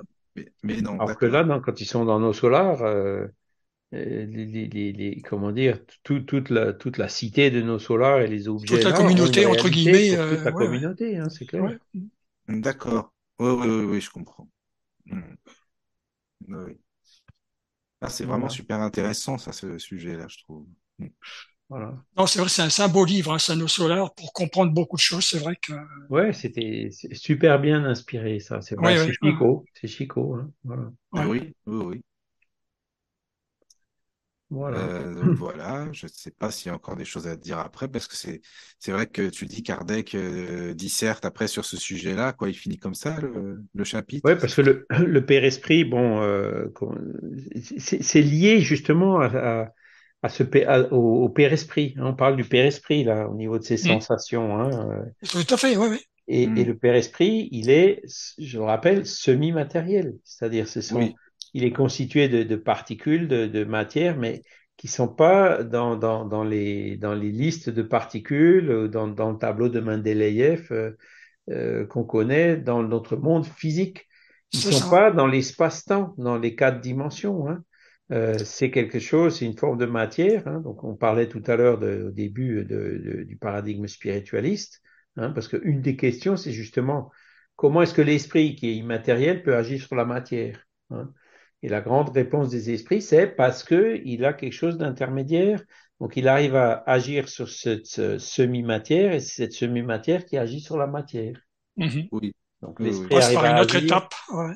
voilà, par, par cet intermédiaire. D'accord? Et, et donc, euh, dans le monde spirituel, le no solar, au début, on se dit, ouais, mais attends, c'est de la fiction, c'est Avatar, euh, voilà. Hein. c'est ça. ouais, ouais, ouais. Au début, c'est vrai que quand on connaît pas un petit peu le, un petit peu le, de- comment dire, aucune, aucune notion de spiritisme, c'est vrai, qu'est-ce que c'est que ce truc-là? Voilà. Bah oui, Mais, oui, mais oui. après, parce que Kardec, il parlait pas trop de cité spirituelle non plus. Mais, Mm. mais quand il parle de, du laboratoire du monde invisible et de la tabatière, eh ben là, il touche le principe. hein. L'esprit qui veut Ah créer oui, une tabatière, il l'a créée, et cette tabatière a une réalité pour les esprits, et peut être perçue par les somnambules, même incarnés, hein, les médiums voyants, ils arrivent à percevoir euh, cet objet qui spirituellement est réel. D'accord? Mais ça veut Semi-matériellement, dire, est réel.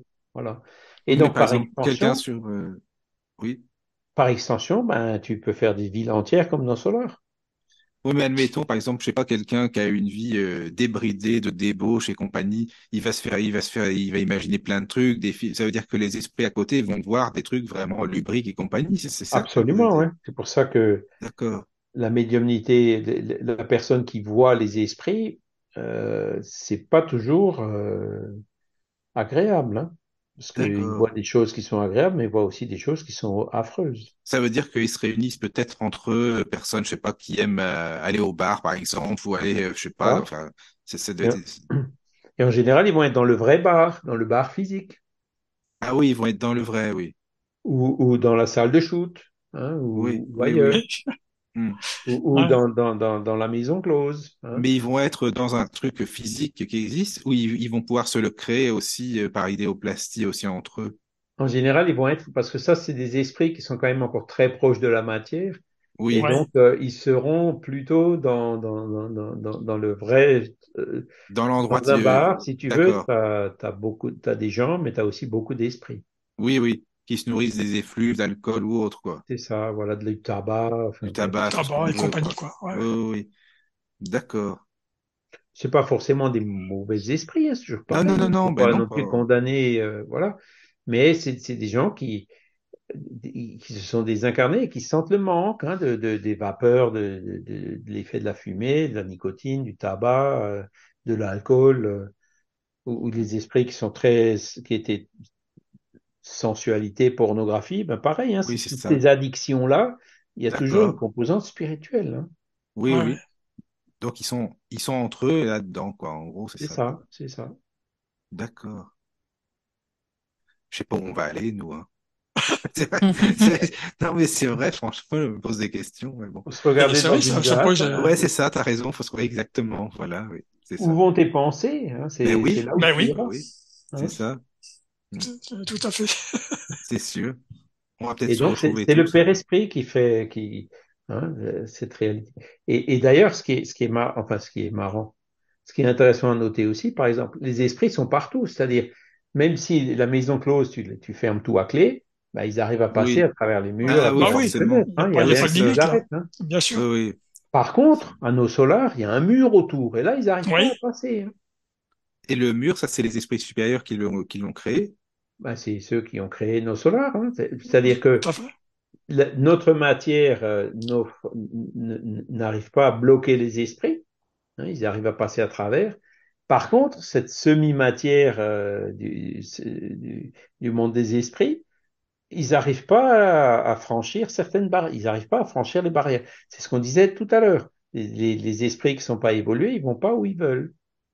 Il y a oui. des endroits où il y a des murs euh, qu'ils n'arrivent pas à franchir. Il y a même une, une grille, un grand portail, hein, d'après ce qui est, ce qui est décrit là-bas, euh, c'est sur dans nos solars. Donc, euh, Voilà, voilà. D'accord. Et donc, c'est c'est- c'est- c'est là où la science devrait avancer un peu plus dans l'étude de, de, de cette, du Père-Esprit, de cette semi-matière, parce que c'est, c'est, c'est, c'est- je dirais, c'est pas tangible pour nous à l'état incarné, mais c'est ouais. tangible pour les esprits. Hmm. D'accord. Mais je me souviens aussi de- d'un passage, il me semble, dans le bouquin, où tu as des mauvais esprits qui sont portail, et puis donc euh, euh, à l'intérieur, il y a, je sais plus qui euh, voit, c'est, il reconnaît les mauvais, les mauvais esprits par des taches noires, tu vois. Ouais, donc, mais ils restent avortements, derrière le, les- le, le portail, quoi. ils ne Ils pas peuvent pas ils pénétrer. peuvent pas. Non, non. Non. Ah oui. Hmm. Alors, D'accord, c'est, mais ça c'est, fait. C'est, ce qui, ce qui est, alors, bon, ça, c'est sûr, les gens qui nous écoutent, là, ils se disent, ouais, mais attends, euh, Qu'est-ce qu'il nous bon. raconte? Oui, c'est oui, c'est ça. Mais bon, euh, après, euh, comment dire, notre esprit agit constamment sur notre corps physique, on est bien d'accord. Ah oui, oui, oui, oui, oui, on est Si je d'accord. parle, c'est mon esprit qui fait ce qu'il faut, hein, au niveau pour agir sur mon cerveau, sur les centres moteurs, les poumons, hein, euh, les cordes vocales, euh, de- de- comment dire, le- euh, au niveau de la De dire des bouche, hein, choses la et tout ça, la hein, linguistique et compagnie. ouais. pour pouvoir, euh, ex- pouvoir m'exprimer, d'accord? Mm. Et donc, c'est bien mon esprit qui agit quelque part sur ces centres moteurs euh, du cerveau. Oui. Ça veut dire quoi? Ça veut dire que cette semi-matière, ce père-esprit, agit constamment sur euh, notre corps physique, sur notre cerveau, dans les centres moteurs et même, même ailleurs. On est bien d'accord. Mhm. Ouais, et c'est cette interface-là que, moi, en tant que, que, que comment dire, qui, qui serait intéressant à trouver, quoi. Et il y a, y Oui, d'ailleurs des hypothèses hein, qui, qui sont émises Ah, je suis là-dessus. hein. d'accord avec toi. Hein. Donc, au niveau du cerveau, par exemple, je vous ai déjà parlé, non, de la condensation de Bose-Einstein dans les microtubules euh, Oh, qui existent dans les, dans, dans, dans, dans, dans, dans les, dans les neurones, dans les cellules cérébrales. Ouais, ouais, ouais, oui, je crois que t'en avais déjà parlé un petit peu, je crois. donc, Ouais. il y a des nanostructures euh, dans notre cerveau et il Hum. y a des phénomènes quantiques qui se passent au niveau de ces nanostructures. Et, et selon Penrose et Amarov, et aussi selon Celia Dantas, c'est dans ces phénomènes quantiques au niveau de ces nanostructures que se produirait cette interface entre le, la semi-matière hein, et la matière, entre Ouais. notre père esprit et notre corps physique. Ouais. Oui, oui. Voilà. Donc Bah, a continuez, boulot, là, pour messieurs, à développer euh, ce. Voilà. Il y a Ah, mais boulot. oui, hein. C'est Ouais. génial, ça. Ouais. Il y a. Allegria aussi qui avait une question. C'est bien. Merci, Allegria. Toujours. Alors, euh, question. Les esprits tels que vous en parlez peuvent-ils communiquer avec les esprits de la nature? Alors, ben, les esprits arrivent à communiquer avec les esprits, on est bien d'accord. Donc, je Donc, sais pas ce que Allegria euh, entend par les esprits de la nature, mais euh, dans le livre des esprits, on voit clairement qu'il y a certains, parmi les missions des esprits, hein, dans, dans le monde des esprits, il y en a qui s'occupent de la nature, des ça, animaux, oui, des, forêts, euh, Les etc. forêts, ouais. Donc, si Oui, on, oui, si on oui. appelle ça les esprits de la nature, ben, ce sont des esprits. Et donc, euh, les esprits se communiquent avec les esprits. D'accord? Moi, ça me parle aussi, hein, par exemple, ouais, ouais. un chien ou un lion ou un loup, hein, euh, ou un chevreuil, bon, est-ce qu'il y a un esprit? Euh, oui, bien sûr, les, les animaux, il y a aussi un esprit qui les anime. Hein. Euh, ils n'ont oui, pas oui. l'intelligence comme nous, mais ils ont des instincts, ils ont une intelligence qui se développe, rudimentaire. Euh, voilà. Alors, est-ce que nous, en tant qu'esprit humain, on arrive à se communiquer avec les esprits des animaux? Je vois, nous, humains, on arrive déjà à se communiquer avec des animaux, du moins les animaux domestiques. Oui, c'est Les ça. animaux sauvages, ils ont peur, euh, leur instinct est, est plus fort, donc voilà. Mais dès qu'on les apprivoise, euh, ils nous comprennent, les animaux, hein. Les animaux Bah, tu domestiques vois, les chiens d'aveugles, eh ben, ils comprennent déjà un vocabulaire de, au Ben, moins de minimum de 50 mots, hein. Eh Donc, ben euh, voilà. mm. Et donc, euh, ben, les esprits entre eux, euh, même si c'est des esprits animaux, c'est clair que euh, voilà, il y a, il y a, il y a, il y a, il y a des, comme des interactions qui se font, hein, ça c'est sûr. Mm. Oui, oui, oui. Ça, oui. Hein, les esprits arrivent certainement à magnétiser aussi même des plantes, hein, pour Ouais. faire une belle fleur, euh, voilà. Nous, on Mais y arrive. dans, dans nos solars, ils parlent de la gestion de l'eau aussi. C'est- Il y a un passage, euh, parce qu'ils ont un problème. Il faudrait que je relise tous ces passages-là. hein. C'est vrai que, Effectivement, il y a, il y a, il y a, il y a toute une, il y a toute une, il y a de l'eau qui circule dans nos solars, hein, il y a des, des oui, oui, cascades oui. des choses comme ça. Et donc, euh, voilà, l'eau sur Terre, on sait que euh, on peut, on peut la charger avec beaucoup de choses, hein, des fluides, etc. hein. Oui, oui. Euh, ben, dans le monde des esprits, forcément, il doit y avoir l'équivalent en, en plus perfectionné. Mais justement, alors cette eau, je crois qu'elle, alors, il il me semble qu'il parle de, de la différence de, de cette eau là, à nos solaires par rapport à, la, à celle sur Terre. Il me semble, qu'il y a une petite différence. Il faudrait relire un petit peu ces passages-là. Ouais, ça, ça par contre, je- bon, je, je me souviens plus. Le livre, ça fait Oh. longtemps que je l'ai lu. Oui, et le ouais. film, ça fait moins longtemps que je l'ai vu. Je Ah me oui, souviens pas qu'il film, parle oui. ça dans le film. Parce que bon, le film, Mm. c'est sûr, ils sont obligés de résumer. Il y a plus Oui. de choses dans le livre que dans le film. Ah ben oui, je me... c'est pour Mais ça des fois je suis déçu euh, quand tu vois quand tu connais bien le bouquin et puis que tu vois au, au cinéma, tu, tu vois, c'est, tu ah, peux être un peu déçu toi, hein, parfois. Ouais. c'est sûr. Mm. Normal, ils peuvent Oui. pas tout re- faire tout, le- donner tous les détails sur un film, ça serait trop long. Exactement. Mm. Voilà. Oui, Donc tout ça, tout ça là, on est, on est, vous voyez, on est toujours dans ces, dans ces, dans ces sensations. Et puis, bon, après, c'est surtout le point de vue aussi qui change. hein. Ouais, C'est-à-dire, euh, Le point de vue que ce qu'on avait sur Terre, voilà. avait, oui.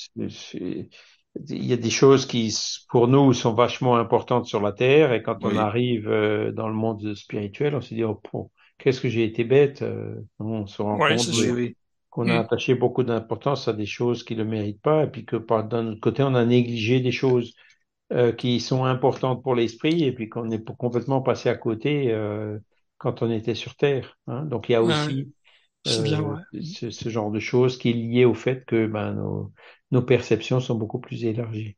Mm. Oui. Voilà. Alors après, bon, le, c'est le choix des épreuves. Hein. Donc Ah, c'est choix des épreuves, c'est euh, la programmation de la réincarnation. Donc c'est tout un sujet. Oui. Euh, ben, je propose que que- qu'on le reprenne euh, la semaine prochaine. Voilà. Euh, c'était quoi le sujet, Charles, que tu voulais qu'on reprenne? Euh, La ben, la suite, C'est-à-dire Là, euh, toujours le chapitre 6, mais à partir du choix des épreuves. En D'accord. gros, on a vu la moitié. Ah hein, oui, pour puis, faire la suite. oui, c'est ça. Oui, Ouais, pour faire la suite quoi, oui. du chapitre. ouais. Ça marche. Ça marche, les C'est à votre amis. disposition. Euh, Charles, excuse-moi, il y a une question qui me pose en Ah, privé. Est-ce que tu connais Raoul Texera? Je sais pas qui c'est, mais enfin, c'est pas grave. Ah, c'est Ben, c'est, c'est un, je le connais, ouais, c'est un médium euh, brésilien. ah, c'est un médium brésilien. Ah bah Oui, non, oui, mais moi je connais pas, alors euh, d'accord. Il est un peu plus jeune que Chico Xavier. Ah Euh, il était euh, professeur de, de physique, je crois, hein, et, euh, un docteur. hein, Il est né en c'était. 49, c'est ça? C'est un. Moi je connais pas du tout, hein. C'est alors là, mais il fait, il est, il est toujours vivant, il est mort ou quoi? Enfin, je Il sais est pas. toujours vivant, ouais. Il habite à, à côté de Niterói, Rio de Janeiro. Ah J'étais d'accord. allé le visiter en 2019 quand je suis passé là-bas. Ah Il. Ah a, oui, comme dit Valdo, euh, une grosse institution de charité, une immense école hein, qui s'appelle Bah, tu vois, il aurait un an de plus que moi, tu vois. Ah Donc, oui, ah s'il oui, est en d'accord. 49, tu vois, donc, euh, il aurait un an de plus Ah que et donc, euh, comment dire, par contre, il a eu un AVC hein, euh, il y a une Ah, dizaine Ah oui, d'années. Et donc, euh, il, là maintenant, euh, enfin, ils ont trouvé, il avait en fait plein de micro-AVC. Et depuis qu'ils ont retrouvé ça, euh, ça va un peu mieux au niveau de la diction et tout. Il arrive de Ah nouveau à, Ah à, c'est à, super, à, à parler, quoi, parce qu'avant, il ah oui, oui, bien souvent, le langage, oui. oui, oui. Mais il a Et il a, écrit il a- ou il est hémiplégique, quoi. Donc, il a un côté qui, un bras Ah qui oui, un côté. plus, Ah oui. Ah oui, d'accord. Oui, Mais il a écrit, souvent il a écrit des livres ou quoi? Il a fait quoi? Oui, oui, oui, il a psychographié des livres. Et donc, il y en a quelques-uns qui ont été traduits récemment en français.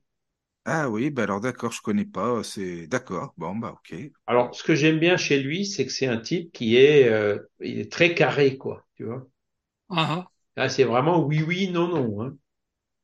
Tu vois, Ah oui, il, il d'accord. parle d'un certain ça nombre quoi. de choses qui paraissent anodines. Il dit, ben Oui, ça, oui. ça n'a rien à voir avec le spiritisme. Tu Ah vois. oui, il le dit carrément quoi. Il D'accord. est, il est très, très direct, quoi. C'est, Ah oui, oui, oui, oui, c'est oui. rare pour un Mais, Brésilien. Moi, c'est ce que ouais. j'ai Ah apprécié oui, chez lui, d'accord. Ouais. Ah oui, mais c'est bien, c'est bien.